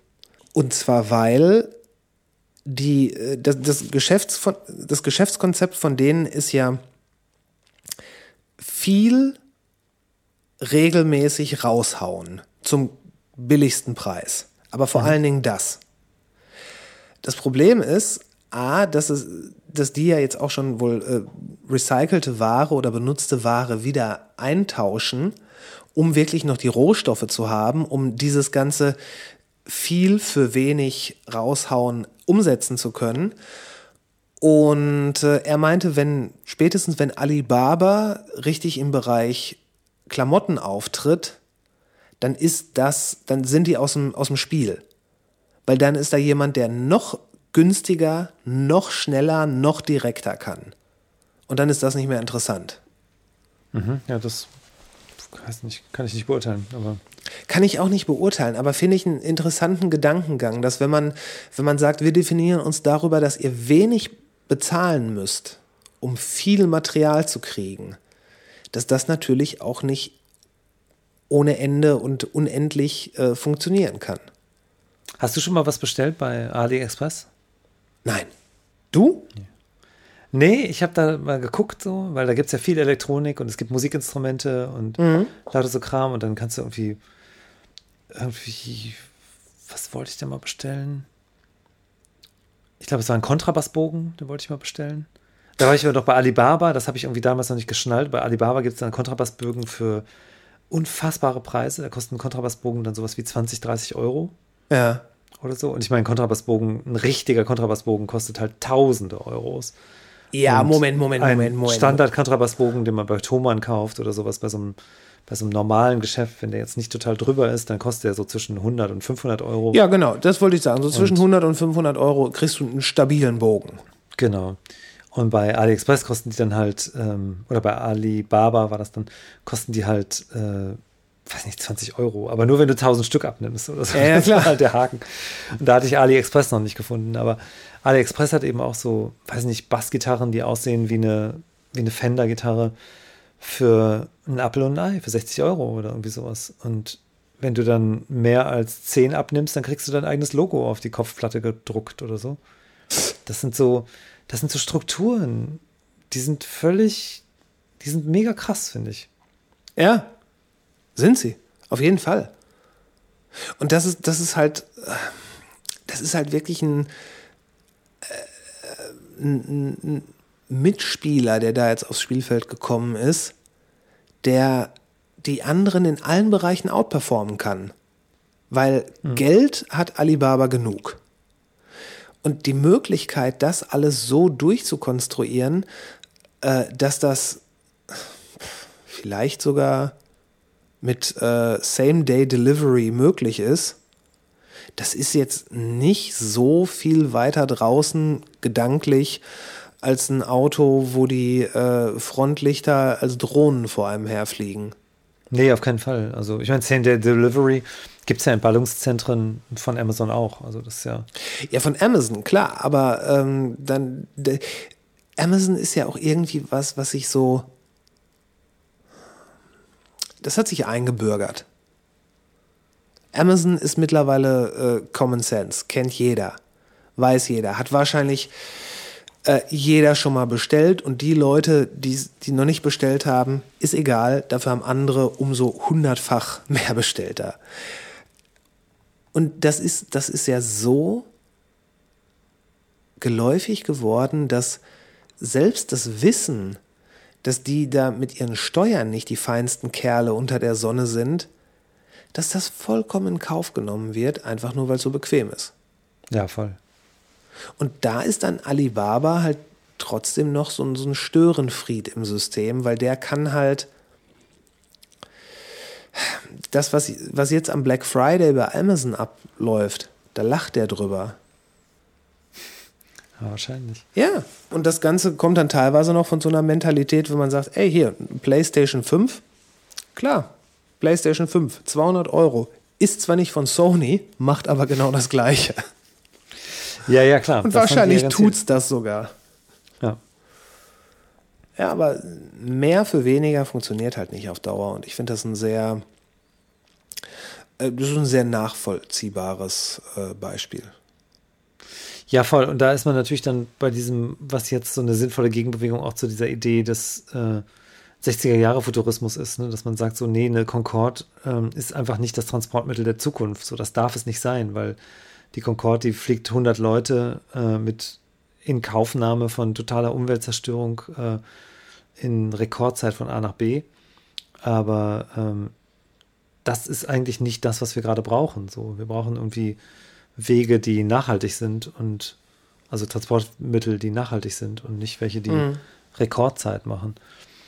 Und da hat sich natürlich auch einiges getan. So, das ist ja auch ganz gut. Ich glaube, als die Concorde Thema war, da war Nachhaltigkeit noch. Das Wort war noch gar nicht erfunden, glaube ich. Ja, ich glaube, du, hast du, ich glaub, du hast vollkommen recht. Das Wort gab es nicht und das war, ich glaube, das war so eine Zeit, wo es, wo es auch so, es wird immer weitergehen. Es wird immer weitergehen und es wird immer besser werden. Und es gibt keine Probleme. Und wenn es Probleme gibt, auch es gibt natürlich Probleme, aber mit mehr Ingenieurskenntnissen, mit mehr Wissen, mit mehr Technologie können wir die lösen. Ja, oder im Zweifelsfall mit mehr Waffengewalt, aber lösen werden wir sie. Ja. Ich habe gerade so ein Buch gelesen. Ich hab, äh, war eingeladen, auf dem Literaturfestival in Essen zu spielen. So ein Literaturfestival im Grent, was so jährlich stattfindet. Und ich Wann hab, war das? Äh, letzte Woche und davor die Woche war das. Ich Da hast du gespielt? Live? Im Livestream. Ich habe hier im Studio gespielt. Ah, okay, okay, Es wurde okay. dann über Zoom zu dem Festival übertragen. Die haben es auf YouTube und äh, Insta und ich weiß nicht wo gestreamt. Ja, okay, verstehe. Und der Abend, an dem ich gespielt habe, ich habe so ein bisschen den Rahmen gespielt. Ich habe vorher fünf Minuten und hinter 15 Minuten gespielt. War eine Lesung und Gespräch mit dem Autor äh, Niklas Mark.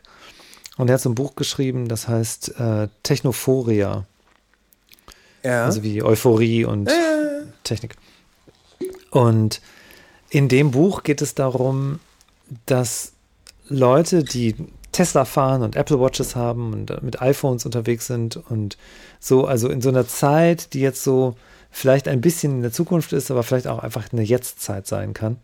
ja. Da planen die in der nordafrikanischen Wüste, ähm, da ist irgendwie so ein, so ein Wüstenbassin sozusagen, was so niedriger liegt als der Meeresspiegel, ähm, was aber vom Mittelmeer getrennt ist durch ähm, ein Felsmassiv. Da sagen die, okay, wir, wir haben ja einfach die Möglichkeiten, wir müssen nur dieses Felsmassiv sprengen und dann können wir das Wasser aus dem Mittelmeer da abfließen lassen. Dann generieren wir ein neues Meer, was so groß ist, dass der Meeresspiegel um, ich weiß nicht, was sie da ausgerechnet haben, 5 Zentimeter sinkt. Oder 17 Zentimeter sinkt oder sowas. Dass wir so die ganzen Auswirkungen des Klimawandels, die können wir neutralisieren, dadurch, dass wir da einfach ein neues Meer äh, gewinnen, wo dann ähm, das ganze Wasser hinfließt, was aus den Polkappen abschmilzt. Das heißt, die ganzen Pazifikinseln sind gerettet und diese paar Beduinen, die da in dieser nordafrikanischen Wüste wohnen, die müssen wir irgendwie umsiedeln. Und das Tolle ist, dass das Mikroklima sich da ändert. Also die ganze, äh, dieser Teil der Sahara, der dann da ist, der wird dann ja, dadurch, dass da Wasserverdunstung entsteht, kriegt er ein besseres Klima. Man kann dann da Städte hinbauen und kann dann da Smart Cities hinbauen, die dann in der Lage sind, ähm, die Technologiefirmen von morgen zu hosten, die wir dann brauchen, die dann diese ganze Sache noch weiterentwickeln können und sowas. Und dann gibt es eine Menge Figuren drum und da ist irgendwie die Hauptfigur, die ist so eingespannt in dieses Thema, der ist so ein Ingenieur, der da arbeitet und das ist der, der immer Tesla fährt. Und dann gibt es da so andere Leute, die die Firma leiten, die dann so die bisschen hyperaktive Promoter sind von dem. Und die Hauptfigur, die hat eine Freundin oder Ehefrau, oder ich glaube, es ist eine Freundin, ähm, die ist ein bisschen, die wird immer, immer mehr so in Richtung Hippie und steigt dann irgendwann aus und ist dann irgendwann in Nordfrankreich, Südfrankreich, in so einer Kommune und sowas. Und die ganze Geschichte finde ich jetzt gar nicht so spannend, also was da so an Figuren entwickelt sich so, als dieser ganze Hintergrund, der da so erzählt wird. Ist das, und ich muss das fragen, ist, ist das Realität oder ist das eine Fiktion? Das ist eine gute Frage, weil er stellt das in dem Buch so dar. Und ich glaube, es gibt das auch in so einem Vorwort oder sowas, dass er sagt, diese Idee, die gibt es seit den 60er Jahren. Nee, das ist, glaube ich, in dem Buch. Und in den 60er Jahren hat man nämlich gesagt, wir haben ja diese Atomwaffen. Mit Atomwaffen hat man das in 0, nichts durchgesprengt und dann fließt das Wasser ab. Also, okay, aber es gibt keine gegenwärtigen Bestrebungen, dass, also das ist, das ist kein Lagebericht. Das ist, das ist eine. Nee, es ist kein Lagebericht, aber es ist eine realistische, ich glaube, es gibt eine realistische Einschätzung, dass man das so machen könnte, wenn man jetzt den politischen und, äh, wie soll man sagen, die, die Chutzpah hat, das einfach so zu machen. Und genau was du jetzt sagst, das, das meine ich, weil es klingt in der heutigen Zeit, wo es Audio-Walks, die per GPS getriggert äh, werden, wo es die gibt und wo es Auto mit fliegenden Frontlichtern gibt, da klingt das nicht wie etwas, was definitiv und 100%ig so weit draußen ist, dass das nur Fiktion sein kann. Also das ist etwas, was wenn, wenn das nächste Woche in den Nachrichten steht, dann sagst du immer noch, wow, krass. Aber du sagst nicht, mein Gott, das hätte ich ja nie gedacht, das gibt's ja gar nicht. Es ist nicht so weit draußen. Nein, es ist sogar, es, es hat den Anspruch, so viele Probleme so grundlegend zu lösen, dass man geneigt ist zu denken, so, ey, das ist gar nicht mal so eine schlechte Idee. Nee, ne? Das ist so, dass man denkt, Moment mal, was denke ich denn hier gerade? Aber ah, das würde doch wirklich, was wäre denn mit den Pazifikinseln? Die würden dann nicht ja, untergehen. Also ich habe ich hab mich dabei ertappt, wie ich dachte, ja, es ist natürlich gut gemacht und das macht ja auch alles Sinn, äh, aber das wirkliche Problem löst es ja nicht. Es ist ja nur äh, quasi wie bei einem Spiel auf Zeit eine weitere Runde einläuten. Aber nichtsdestotrotz, ja, kann, man, kann man schon drüber nachdenken. Ist nicht, ist nicht das Blödeste, was einem einfällt. Ja, es ist, vor langer Zeit haben wir mal so ein Gespräch gehabt in so einer Runde bei einer Theaterproduktion, an der ich beteiligt war. Und dann ging es darum, ob man ähm, CO2-Ausgleichszahlungen machen soll, wenn man eine Flugreise macht. Oder ja. wenn man irgendwas macht, ob man dann diese, ich glaube, es ging da um Flyerdruck oder irgendwie sowas.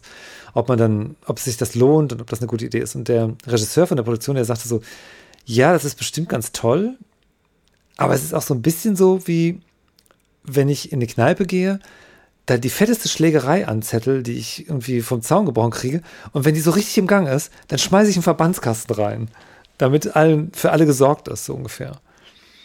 Und das ist ja das auch so, statt irgendwie den Klimawandel anzuhalten und die, die Auslöser dafür zu stoppen und wirklich jetzt mhm. mal die gleiche Energie, die gerade in Corona-Maßnahmen fließt, äh, in Klimawandel, äh, Umkehr und Schutzmaßnahmen zu stecken, Stattdessen sagt man so, nee, wir verpressen CO2 in porösem Gestein und verdeckeln das mit Beton und ich weiß nicht was, pflanzen mehr Bäume und verfeuern die, weil das sind ja nachwachsende Rohstoffe oder ich weiß nicht, es gibt so, so absurde Bestrebungen mit Technologie, das alles zu lösen.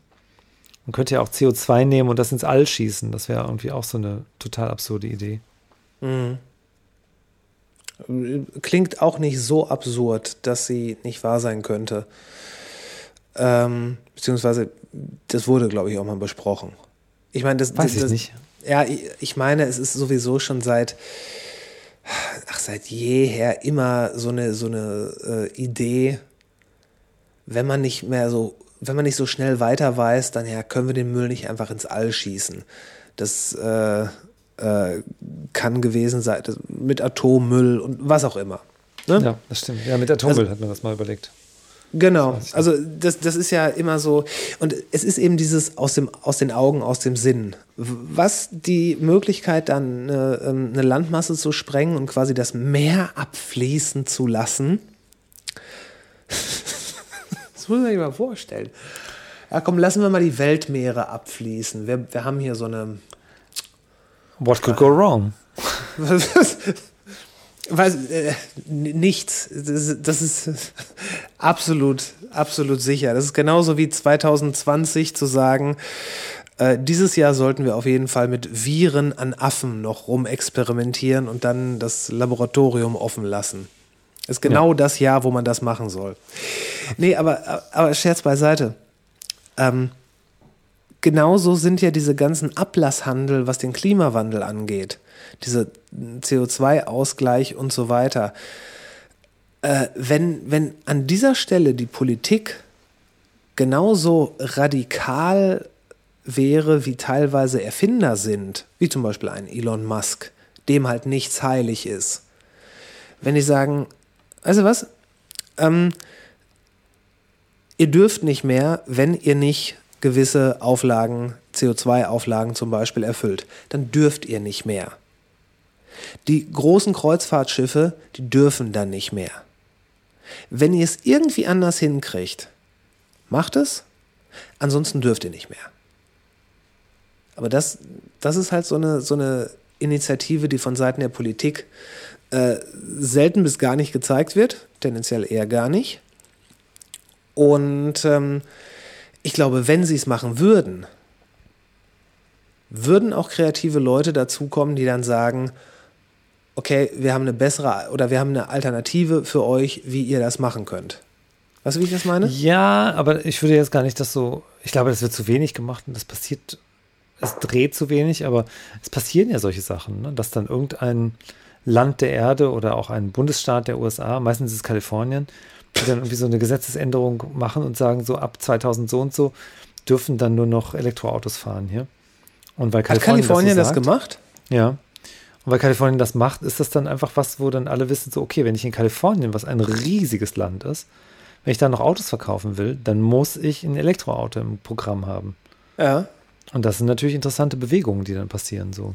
Richtig, und das ist halt die, diese interessante Wechselwirkung, äh, die die Politik auch auslösen kann. Ich meine, es scheint in den letzten Jahren ja wirklich so zu sein, dass die Politik größtenteils darauf reagiert, was die Technik quasi ins Nest gelegt hat. Ne? Man, man redet darüber, wie das mit Cybermobbing ist und äh, mit gewissen Auswüchsen auf äh, Twitter, Google, was auch immer, Kommentarspalten, Hass in den Kommentarspalten, Hate Speech und so weiter. Wie soll man das, wie soll, wie soll man damit umgehen? Nach welchem Land soll man da das Recht drehen? Worauf ich hinaus will, ist die Politik, die reagiert.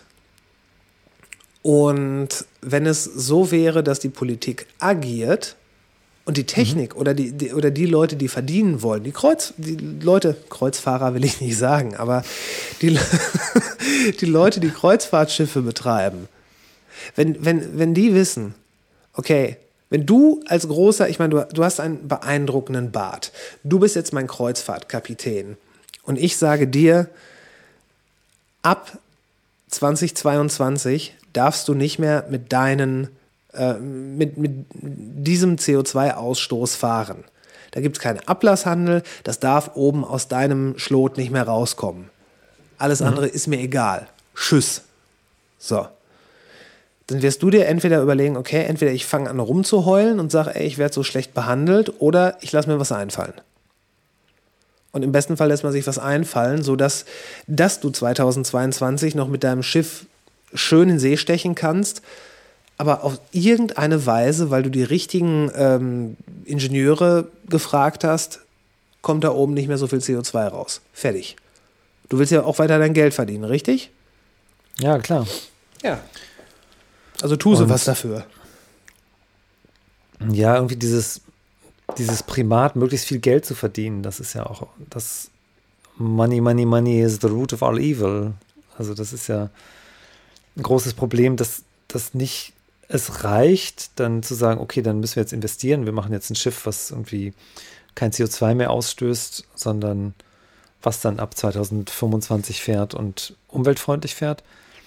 Weil das ist ja zu teuer. Man hat ja die anderen Schiffe und die reichen ja noch 20 Jahre lang. Die muss man renovieren, aber das ist viel billiger und so. Aber das Problem ist ja, wer trägt die Kosten für das, was so ein Schiff verursacht?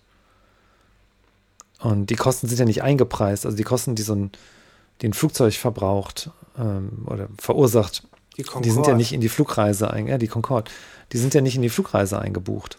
Nee, sind sie nicht. Also das, das, was die Concorde kaputt macht, ähm, das hat, das bezahlen wir jetzt alle gemeinsam und der Klimawandel ist ein Teil von den Auswirkungen davon. Und das hat nicht das Geld, was die Passagiere bezahlt haben, das hat die Fluggesellschaft äh, eingestrichen und für dieses teure Flugzeug benutzt. Und dachte, sie hätte damit schon so viel Geld bezahlt. Aber niemand hat die Abgasbelastung für sowas. Und die Concorde ist ja nur ein blödes Beispiel. Die ist nur so, die sieht so hässlich aus, weil die so eine, so eine Rauchwirbelschleppe hinter sich herzieht. ja, ja. Und die anderen Flugzeuge heutzutage, die haben zwar nicht mehr so viel, aber nicht mehr so viel Abgase wie früher, aber trotzdem haben die natürlich noch krasse Abgase und deponieren die an den Stellen, wo es besonders heikel ist, ne, da oben in der Stratosphäre. Naja. Und es sind ja auch nur ein, ein Bild dafür, was so passiert. Während des Lockdowns da im März äh, wegen Corona Ich wollte ja gerade sagen. die ganze sagen. Abgasbelastung, wenn ich das richtig gelesen habe, äh, bloß um 17 Prozent gesunken oder irgendwie sowas. Das Um bin- 17%? hab ich aber, ja, halt nicht so sehr, ne? Da, wo man denkt, ah, was ist da los? Hab, aber hab es gibt ich halt ganze. tatsächlich anderes gehört. Also, dass, dass die, er- ich sag mal, die Erholung oder das Aufatmen äh, der Natur und der, der einzelnen Sphären, dass das schon enorm war. Ich weiß es nicht. Ich hatte das Gefühl, dass der Himmel ja bis heute eine andere Farbe hat, als er das letztes Jahr hatte. Ah, Das Blau des Himmels sieht anders aus. Ich fand das Blau im, im Frühling, war das Blau vom Himmel so, wie ich das von Bildern aus so Heimatfilmen der 60er Jahre ah, So ein Technicolor-Blau. ich weiß genau, was du meinst. Aber glaubst du nicht, dass das auf die Regel von Pi zurückführt, dass man irgendwie denkt, ey, hier ist nicht so viel los, das heißt, der Himmel muss besonder oder irgendeine besondere Einwirkung oder Auswirkung auf die Umwelt muss da gewesen sein und dass man deswegen vielleicht den Himmel ein bisschen genauer beobachtet als sonst? Ja, die Gefahr besteht natürlich, klar. Aber ich habe auch einen Artikel darüber irgendwo gesehen, aber ich glaube, ich bin nicht sicher, ob ich den Artikel gelesen habe oder nur die Überschrift. Ich lese normalerweise Artikel auch gerne, aber manchmal lese ich auch nur Überschriften. Ja, das, hätte, ich dir, hätte ich dir auch zugetraut. I try my best. Ich weiß nur, dass ich, äh, als das Ganze mit, ähm, mit Lockdown und so weiter losging, habe ich heute noch mit jemandem äh, drüber gesprochen. Anfangs war es ja wirklich so, dass die, dass die Menschen echt cool waren. Die waren echt alle so, es, es war so dieses an einem Strang. Ähm, es gibt Leute, die haben das verglichen damit, wie New York nach äh, dem Fall der Twin Towers zusammengehalten hat. Es war sehr kurz. Es war sehr kurz, aber es war eine schöne kurze Zeit, wo, wo wir alle dachten, ey, wir passen jetzt alle auf uns auf. Jeder passt auf jeden auf, dann ist auf jeden aufgepasst. Und äh, ja, dann, dann kriegen wir das schon hin. Ja, drauf geschissen. Ein paar Wochen später war alles wieder für den Arsch. Und die Leute sind seitdem irgendwie bereit, immer aggressiver zu werden. Und was mich, glaube ich, am meisten daran ankotzt, ist, dass, dass mittlerweile jeder immer die, die Regierung schlecht macht. Sowas, was eigentlich so den, den Autonomen und den Punks früher vorbehalten war. Das macht jetzt irgendwie jeder. So, so Anti-Establishment, wenn du heute sagst, du bist Anti-Establishment, dann wird ja schon mal fast geprüft, ob du einen Aluhut trägst. Und Ja, irgendwie ja, so ein absolut. Geschichtsrevisionist bist. Das ist was, das hätte man sich nicht klauen lassen dürfen. Ja, eines von vielen Dingen, ne, die so appropriiert wurden von den falschen Leuten auf jeden Fall. Ja, ich fand ähm, so in dem Anfang, ähm, ich war völlig fasziniert, als die Nudelregale leer waren. Und zwar war das hier in Köln so, dass ähm, ich das zum ersten Mal gesehen habe im Bioladen, im Allnatur, was ja irgendwie so ein Bio-Supermarkt ist. Und ähm, da waren auf einmal die Nudeln alle weg. Und da dachte ich so, was ist denn, was ist denn, ist das euer Ernst? Also ich, konnte es gar nicht fassen, so. Ich wusste gar nicht, was das soll. Wo sind denn die Nudeln?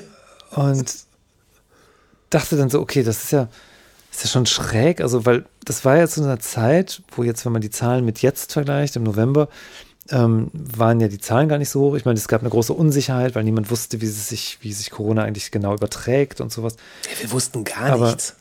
Es gab jetzt auch nicht, es gab jetzt auch keinen Hinweis darauf, dass irgendwie alles zusammenbrechen würde. Aber trotzdem haben die Leute gesagt, so jetzt kaufe ich mir Nudeln. Und das ganz Komische fand ich, dass im Bioladen die Nudeln weg waren, aber beim Netto um die Ecke alles ganz normal war. Dann dachte ich so, ah, okay, welche Leute sind denn die, die als erstes mal sich irgendwie, welche, wer sind denn die Prepper? Das sind die Leute, die mit ihren Autos in die Tiefgarage unterm Alnatura fahren, um dann wieder fünf Minuten nach Hause zu fahren. Das ist auch ein bisschen böse, üble Nachrede, aber das ist schon so ein Laden, der Alnatura, der irgendwie viel von Autofahrern frequentiert wird. Und der Netto eher nicht, so würde ich sagen. Gut, wer, wer, wer äh, kein Auto hat, der wird sich Alnatura erst recht nicht leisten können. Ja, Alnatura ist jetzt nicht so der. Alnatura ist natürlich ein Bioladen und damit ein bisschen hochpreisiger als andere Läden. Aber Alnatura hat ja schon den Anspruch, ähm, jetzt nicht so total hochpreisig zu sein. Da gibt es ja andere Läden, die dann irgendwie so, die Ja, sagen, das ist scheißegal, wir haben nur noch Demeter-Qualität oder irgendwie sowas. Ja, aber trotzdem ist Alnatura doch, würde ich mal sagen, locker das Vierfache von dem Budgetangebot bei Netto oder Penny oder so. Ja, ja, bestimmt. Ja. Und wahrscheinlich auch aus Und gutem trotzdem Grund. sind da die Nudeln als erstes weg gewesen. mein Gefühl ist ja, dass viele Menschen, die im Bioladen einkaufen, das, also das war dann danach mein Gefühl, so, das ist vielleicht auch üble Nachrede, aber ich hatte so ein bisschen den Eindruck, viele Leute, die im Bioladen einkaufen, kaufen nicht im Bioladen ein aus einer ähm, vernünftigen Überzeugung, weil sie sagen so, ah, das ist für mich gesünder und das ist für die Umwelt besser, weil dann nachhaltiger gewirtschaftet wird, weil vielleicht ähm, der Bauer und die Bäuerin ähm, fair bezahlt werden, weil da irgendwie die ganze, die ganze Bewirtschaftung und die ganze Herstellung des Lebensmittels vernünftiger läuft, sondern aus einer Angst. Aus einer Angst. Aus einer Angst, dass irgendwie vielleicht das Essen beim Netto alles mit Pestiziden vergiftet ist, dass man. Ja, ich bin da doch ziemlich. Nee, nee das glaube ich von. nicht. Nee. Das hat, das hat viel mit so einer Orthorexie zu tun, glaube ich. Mit einer Orthorexie. Ja, mit dieser, mit dem, mit einer zwanghaften Art, sich richtig zu ernähren. Das Richtige zu essen und nicht Ungesundes zu essen. Ja, mhm. ich glaube nicht, dass es ein Großteil ist. Ich Ich glaube bin nicht sicher, ob es ein Großteil, aber die, das war für mich so ein, so ein zündender Moment, als dann da die Nudeln weg waren, wo ich gedacht habe, so, oh scheiße. Das das hat dich richtig fertig gemacht, oder? Na, mich hat so weniger, also wären jetzt in allen Läden die Nudeln weg gewesen. Da hätte ich gedacht, so scheiße, irgendwie, ich habe den, ich habe das Memo nicht gekriegt, wo drin stand, kauft hier Nudeln. So. Aber dass dieses Memo offensichtlich nur im Alnatura so richtig kursiert hat und nicht im Netto, das hat mich so total verstört. Ja, aber vielleicht sind die, vielleicht sind die Nudeln im Alnatura auch einfach richtig geil. Ich meine, ey, Nudeln ist auf jeden Fall was, was äh, sehr, ja, das, das, das hält sich lange, ne? Wie du sagtest, wer sind die Prepper? Ähm, und es ist generell nicht falsch, ein paar äh, Pfund oder meinetwegen auch Kilo Nudeln im Haus zu haben. Because, ne? Warum nicht? Und wenn die aus dem Alnatura sogar noch geil sind, ja dann, wenn man denkt, okay, hm, vielleicht müssen wir uns auf eine lange Belagerung einrichten, dann holt man sich halt die geilen Nudeln aus dem Alnatura. Da fährst du mit dem Porsche Cayenne in die Tiefgarage, packst die Nudeln ein und äh, das Soja und Oder mit dem Tesla kann man auch in die Tiefgarage. das stimmt, diese Leute müssten dann eigentlich mit dem Tesla dahin fahren. Verdammt, da hast du hast mich jetzt eiskalt erwischt, aber das stimmt. Aber glaubst du, dass, dass es so viele Leute sind, die da äh, im Alnatura unterwegs sind, die, die sich zwanghaft gesund ernähren wollen? Glaubst du nicht, dass. Ist, ist, ist, Na, ich glaube, diese ganze Zahlengeschichte, die ist auch sehr verzerrt äh, in der Wahrnehmung, weil ähm, die Liefersituation im Supermarkt ist ja so, die ist ja erprobt. Diese ganze, äh, wie viel Waren fließen zu und wie viel Waren fließen ab. Und weil Nudeln so ein haltbares Ding sind, gibt es eher ein paar mehr Nudeln im Supermarkt, als es von frischem Fisch gibt, natürlich. Aber ähm, das ist jetzt auch nicht so, dass da ähm, so unfassbar viele Nudeln sind. Und das muss gar nicht so sein, dass jetzt irgendwie so 20, 30 Leute irgendwie den Einkaufswagen voll machen mit Nudeln. Sondern es ist eher so, dass über zwei Tage äh, jeden Tag, ich weiß nicht, wie viele Kunden die da so haben, aber dass jeden Tag halt irgendwie 100, 200 Leute kommen, die statt einer Packung Nudeln zwei Packungen Nudeln kaufen. Und damit wird der Laden einfach leer gekauft. Das ist ja das, was da so passiert ist. Insofern, also diese Zahlen und dieses Preppertum, das ist jetzt auch gar nicht so total, das sitzt ja gar nicht so tief. Nee, glaube ich auch nicht. Und das ist ja auch ein ähnliches Argument wie, ähm, warum Toilettenpapier leer war. Das Toilettenpapier vor allen Dingen eins ist nämlich äh, sehr, sehr sperrig. Es nimmt also eine, eine, eine Verkaufseinheit, sage ich jetzt mal. Eine Verkaufseinheit Toilettenpapier nimmt 40 Liter oder sowas, ne? Ich weiß es nicht. Wobei, da muss man auch fragen, ist es das, was es aufnimmt oder das, was die Zeit. Nein, nein, die, das Volumen, was es als Packung Äh, hat. äh, 40 Liter weiß ich nicht, aber auf, auf jeden Fall ist es einiges. Es ist, sagen wir mal, mehr als eine, eine, ähm, als eine Packung Nudeln. Ja, ja, auf jeden Fall. So. Und das, wenn dann einfach nur, sagen wir, jeder, der eine, äh, eine, eine Packung Toilettenpapier sonst kauft, der kauft dann zwei. Und das ist dann eine ähnliche Rechnung. Und wenn man mal Genau. ganz ehrlich ist, warum sollte man nicht, ich meine, Toilettenpapier einzukaufen ist eh immer komisch. Jetzt mal Corona hin oder her. Du hast da dieses, dieses riesige Paket von der halben Größe einer Sporttasche.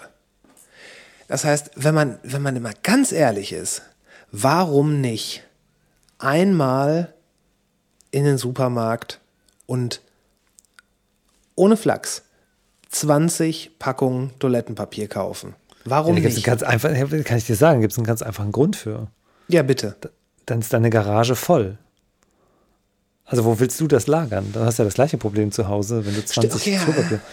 Dann ist einfach dein, dein Klo ist dann voll mit Toilettenpapier. Das ist Ja, voll stimmt. praktisch, dass du das alles hast, aber Nee, stimmt. Du kommst dann Okay, stimmt. Genau so weit habe ich nämlich nicht gedacht, weil ich dachte, ey, äh, es hält sich ewig. Ne? Tut es faktisch. Äh, es ist nicht so, dass Toilettenpapier irgendwas ist, wo man äh, heute mal dieses, morgen mal jenes ausprobieren will. Da ist man ja eigentlich relativ.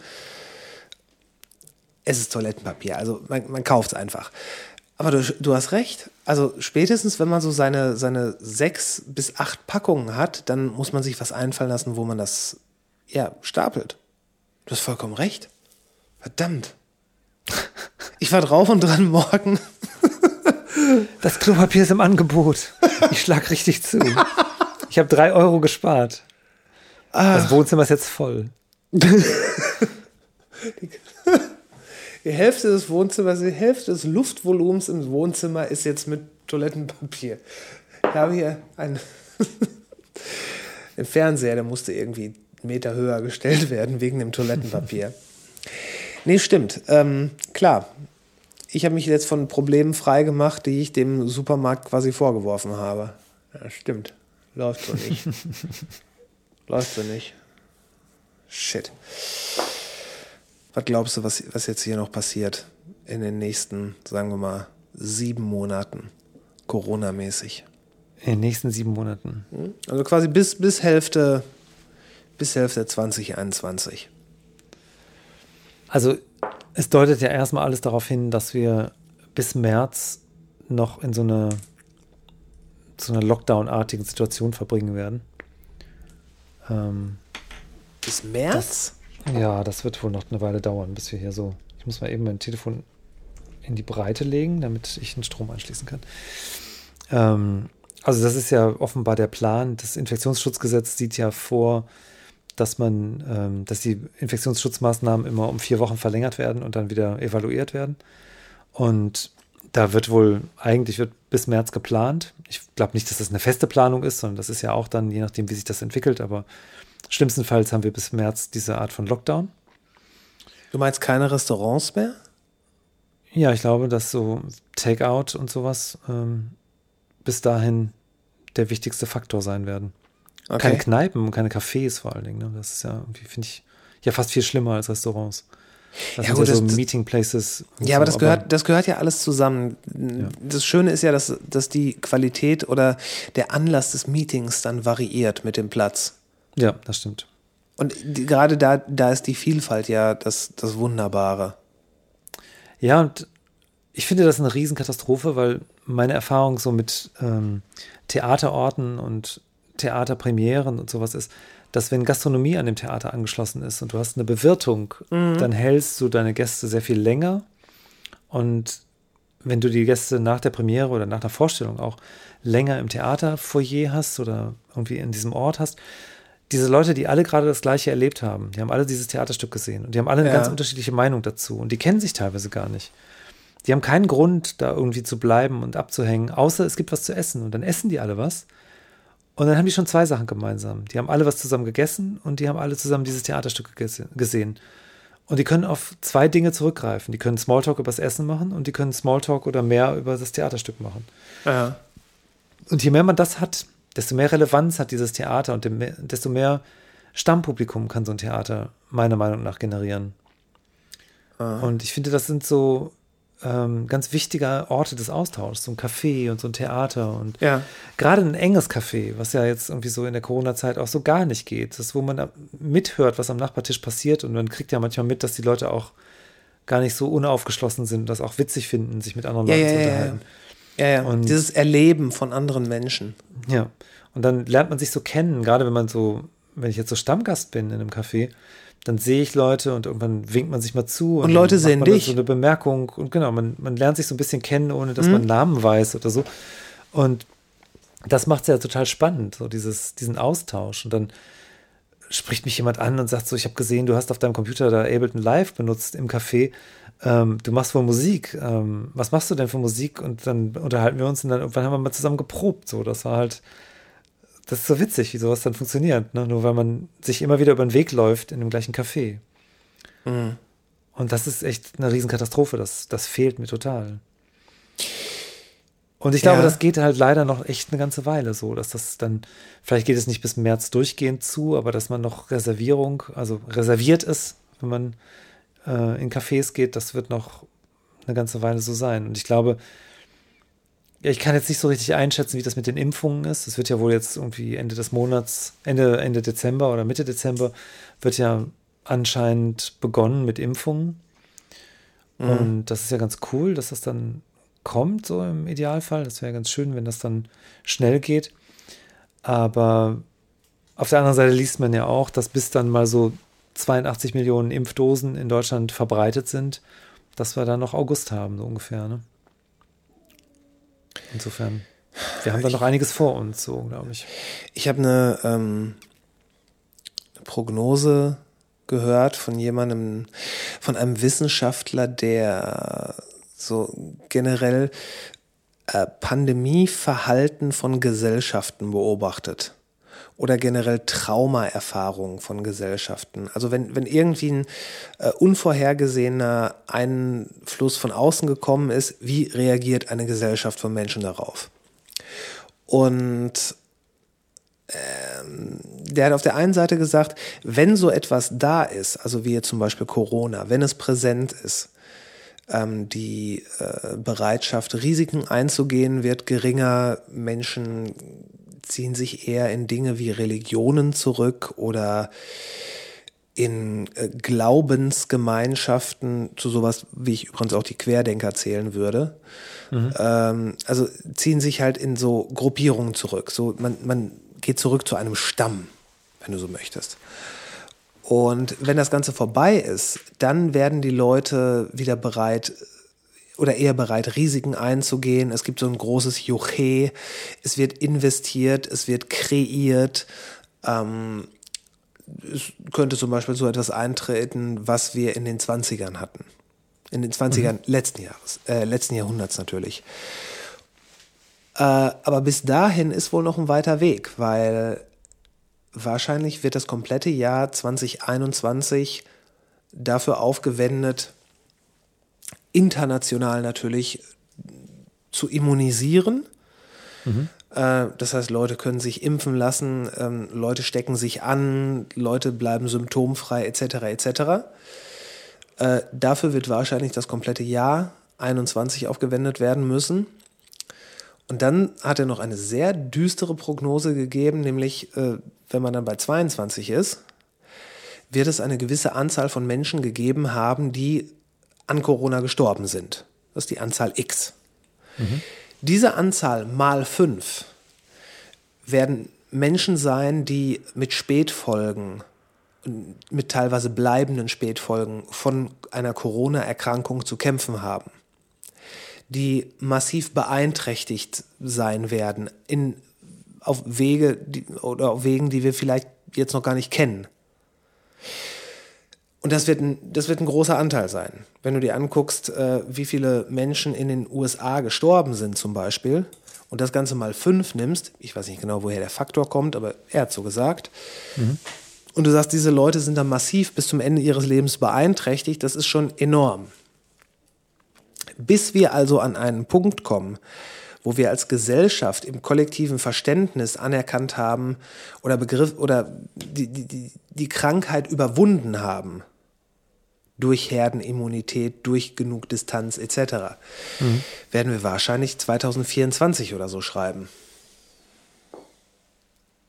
It's a long time. No shit. Das äh, hatte ich mir anders vorgestellt, so. Ja, die Pläne waren andere, ne? Ja. Die Pläne waren echt andere, aber ja, es sieht so aus, als müsste man sich irgendwie, ähm, ja, als müsste man sich irgendwie anpassen. Ja. Das stimmt. Wir haben, ähm, als die, der erste Lockdown kam, waren wir gerade dabei, ein Theaterstück zu produzieren. Das heißt also, Anträge zu schreiben und zu gucken, dass wir Geldgeber finden, Förderer finden für ein Theaterprojekt, was jetzt im, was damals für November geplant war. Und wir hatten, ich weiß gar nicht, wann wir das erste Geld bekommen haben. Wir hatten da schon eine Zusage relativ früh über eine signifikante Summe. Das waren 15.000 Euro oder sowas. Das war, ich weiß nicht mehr, was wir für ein Gesamtbudget ursprünglich mal hatten. Aber das war so ein Viertel von dem oder irgendwie sowas, hatten wir dann auf einmal schon da stehen. Und dann kam der Lockdown und damit war Ist, klar. ist, irgendwie- ist das viel für ein Theater? Ah, mit 15.000 kannst du noch kein Stück machen. Also die meisten Stücke, die wir machen, sind so bei 40.000 Euro und Ja. sind eigentlich immer da so sehr knapp finanziert mit. Und wir hätten gerne, würden das gerne so haben, dass wir das Doppelte auf Dauer haben oder so näher an die 100.000 rankommen für Produktionen, die echt mal so ein bisschen mehr aus den Vollen schöpfen können. Wo man nicht die ganze Zeit Kompromisse macht aus Budgetgründen, sondern dass man einfach mal Sachen machen kann, die sein müssen, die sein sollen, weil man sagt, das muss, ist jetzt künstlerisch notwendig und nicht, äh, wir finden einen künstlerisch gangbaren Weg, weil wir kein Geld haben. Ist das äh, nur, ich, ich lasse dich gleich selbstverständlich ausreden, aber nur ähm, um da so ein Verständnis für zu entwickeln, ist das normal, dass Theaterproduktionen so viel kosten? Weil für den normalen Menschen sind 100.000 ja schon eine verdammte Stange Geld. Das kommt darauf an, wo du dein Normal siehst. Also in der freien Szene gibt es Leute, die arbeiten für 15.000 Euro, machen die komplette Produktion und Ja. unter total selbstausbeuterischen Bedingungen, Ja. wo ich auch allen sagen würde, macht das bitte nicht, weil das ist aus kulturpolitischen Gründen, aus ähm, gesundheitlichen Gründen auch schlecht. Aber das ist einfach so, so soll das nicht sein, so soll bitte keine Kunst entstehen müssen. Ja. Und wenn man jetzt gerade anfängt und man will sich etablieren und man will was zeigen und die erste Produktion, da ist das eine ganz andere Frage. Da würde ich das immer machen, so auf jeden Fall. Mhm. Wenn man dann das Startkapital hat, um nicht umsonst arbeiten zu müssen, aber man kann nicht davon leben, aber man muss vielleicht auch noch nicht davon leben, weil es erst die erste Produktion ist. Man hat sowieso noch einen anderen Hintergrund. Dann sind 15.000 Euro ähm, genau das. Bitte? Wer, wer gibt einem das Geld dafür? Du stellst Anträge, du schreibst einen Projektantrag ähm, und da gibt es verschiedene Stellen, die das machen. Es gibt ähm, Stellen bei der Stadt, beim Land, beim Bund und es gibt Stiftungen. Und du stoppelst dir das Geld so zusammen. Du beantragst hier und dort und je nachdem, in welcher Kommune du lebst, ähm, kannst du zwischen 1000 und 30.000 Euro schon mal von der Kommune kriegen. Echt? Und dann Für ein gibt's, Theaterstück. Äh, für ein Theaterstück, ja. Okay, cool. Ja, also das ist jetzt nicht kein Ein-Personen-Stück, ne? Nicht so ein Stück, wo du dann alleine stehst und dir 30.000 Euro einstreichst. Darum geht es ja nicht, sondern es ist ja dann schon, da hängt ja eine Menge dran. Da sind ja Zerstör dann, nicht gerade die Vision meines 30.000 Euro Stücks. Da brauche ich nämlich nur mich alleine. Ja, also du musst, es ist immer eine Frage, was man, wie man das begründet. Ne? Das ist das Wichtige. Du musst halt irgendwie das plausibel machen, was du davor hast und Klar, die Jurys von deinem Projekt überzeugen.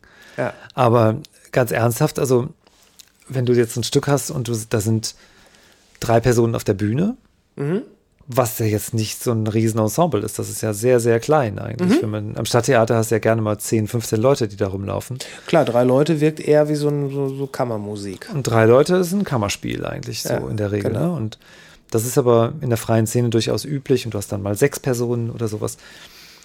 Und ähm, wenn du die, ähm, wenn du die, die Mindestgagen so zugrunde legst, die von verschiedenen Berufsverbänden so empfohlen werden, dann sind das 2600 Euro im Monat pro Person für eine Vollzeitstelle. Und wenn du dann, runden wir das mal ab auf zweieinhalb und du hast dann vier Leute auf der Bühne und dann sind das schon mal pro Monat 10.000 Euro. Ja, dann sollten die Man das probt in der Regel- 15.000 Euro besser in zwei Wochen können. Ja, genau. Und da hast du ja dann nur die vier Leute auf der Bühne ähm, bezahlt. Du hast Ah, noch ja. nicht den Regisseur, der Regisseurin, den Musiker, mich zum Beispiel, ähm, jemanden, der Dramaturgie macht oder die ähm, Bühnentechnik, äh, Ausstattung, also Kostüme und Bühnenbild, Tontechnik, Ton Licht. oder ja, vor allen Dingen Lichttechnik braucht man. Tontechnik ist meistens nicht so eine aufwendige Stelle, aber Licht ist immer relativ groß.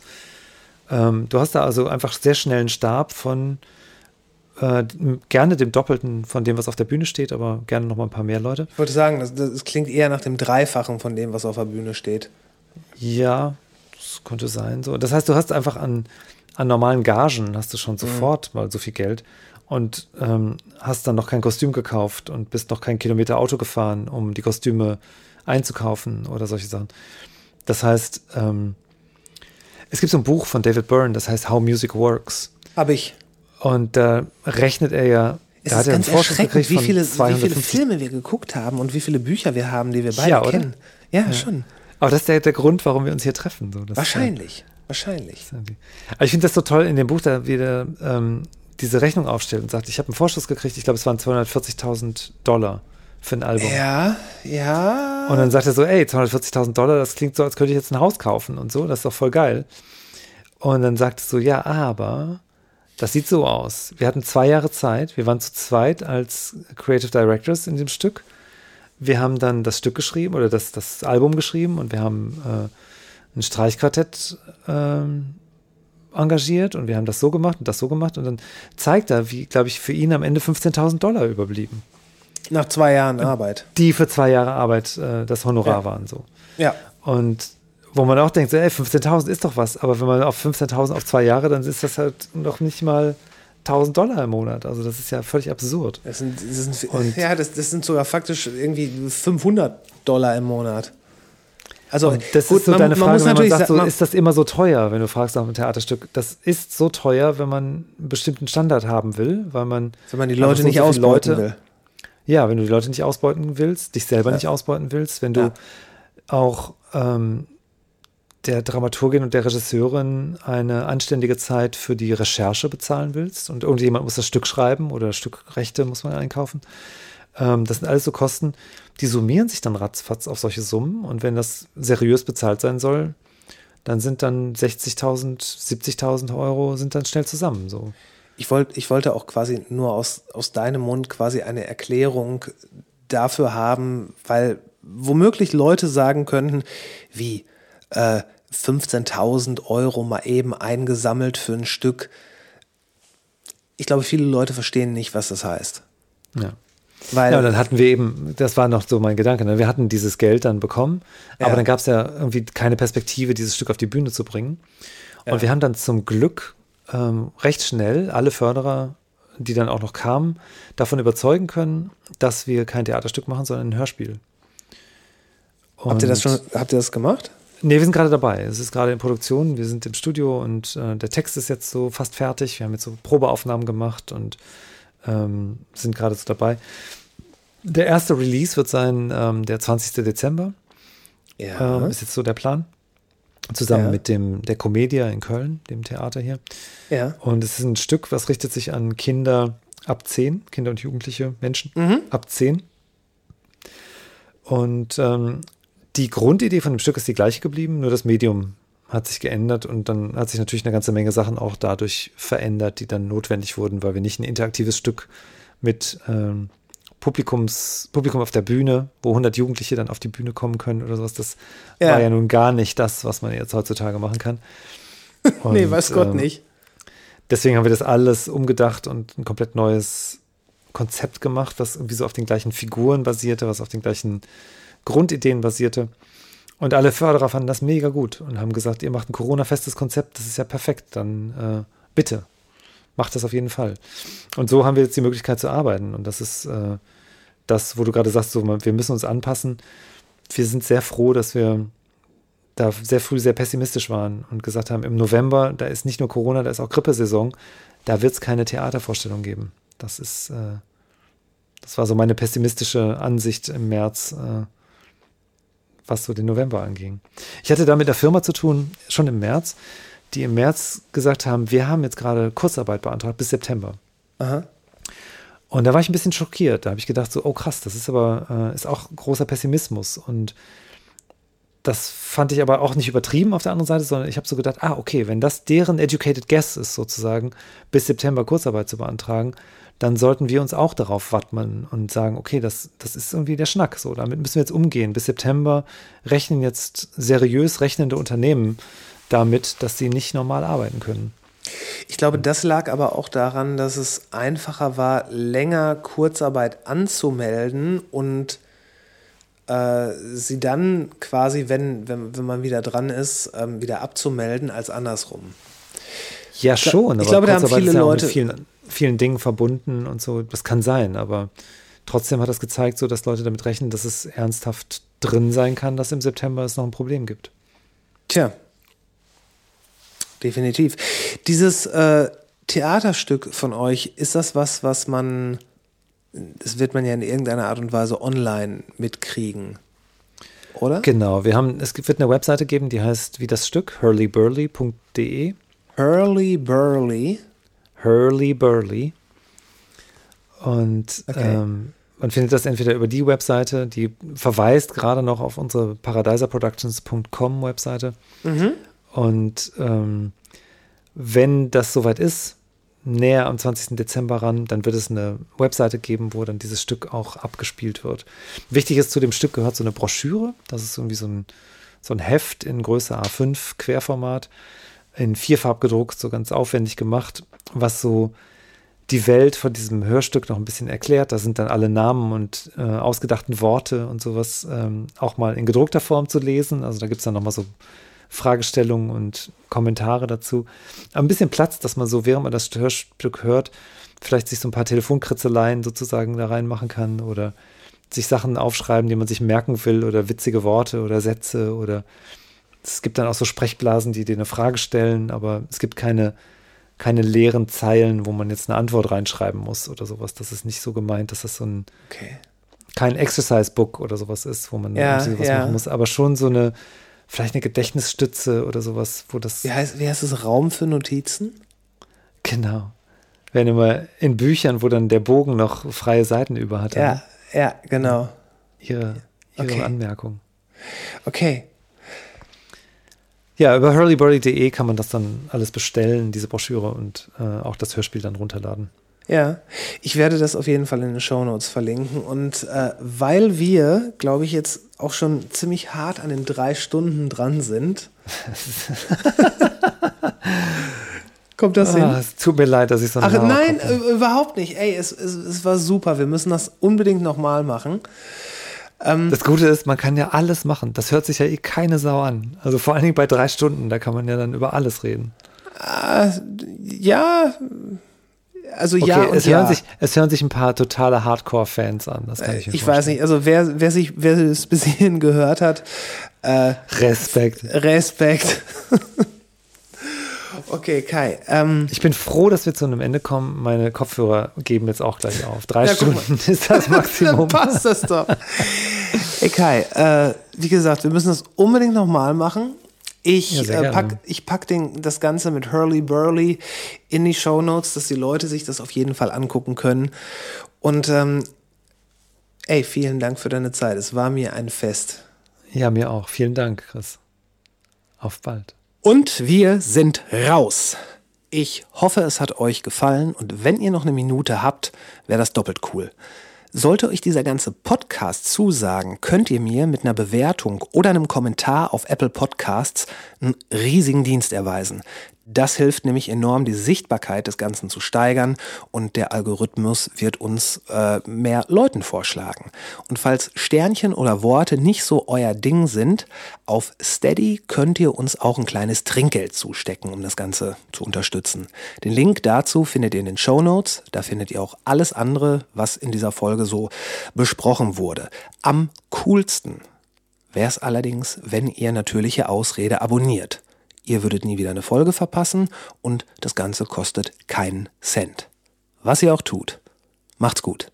Bis später.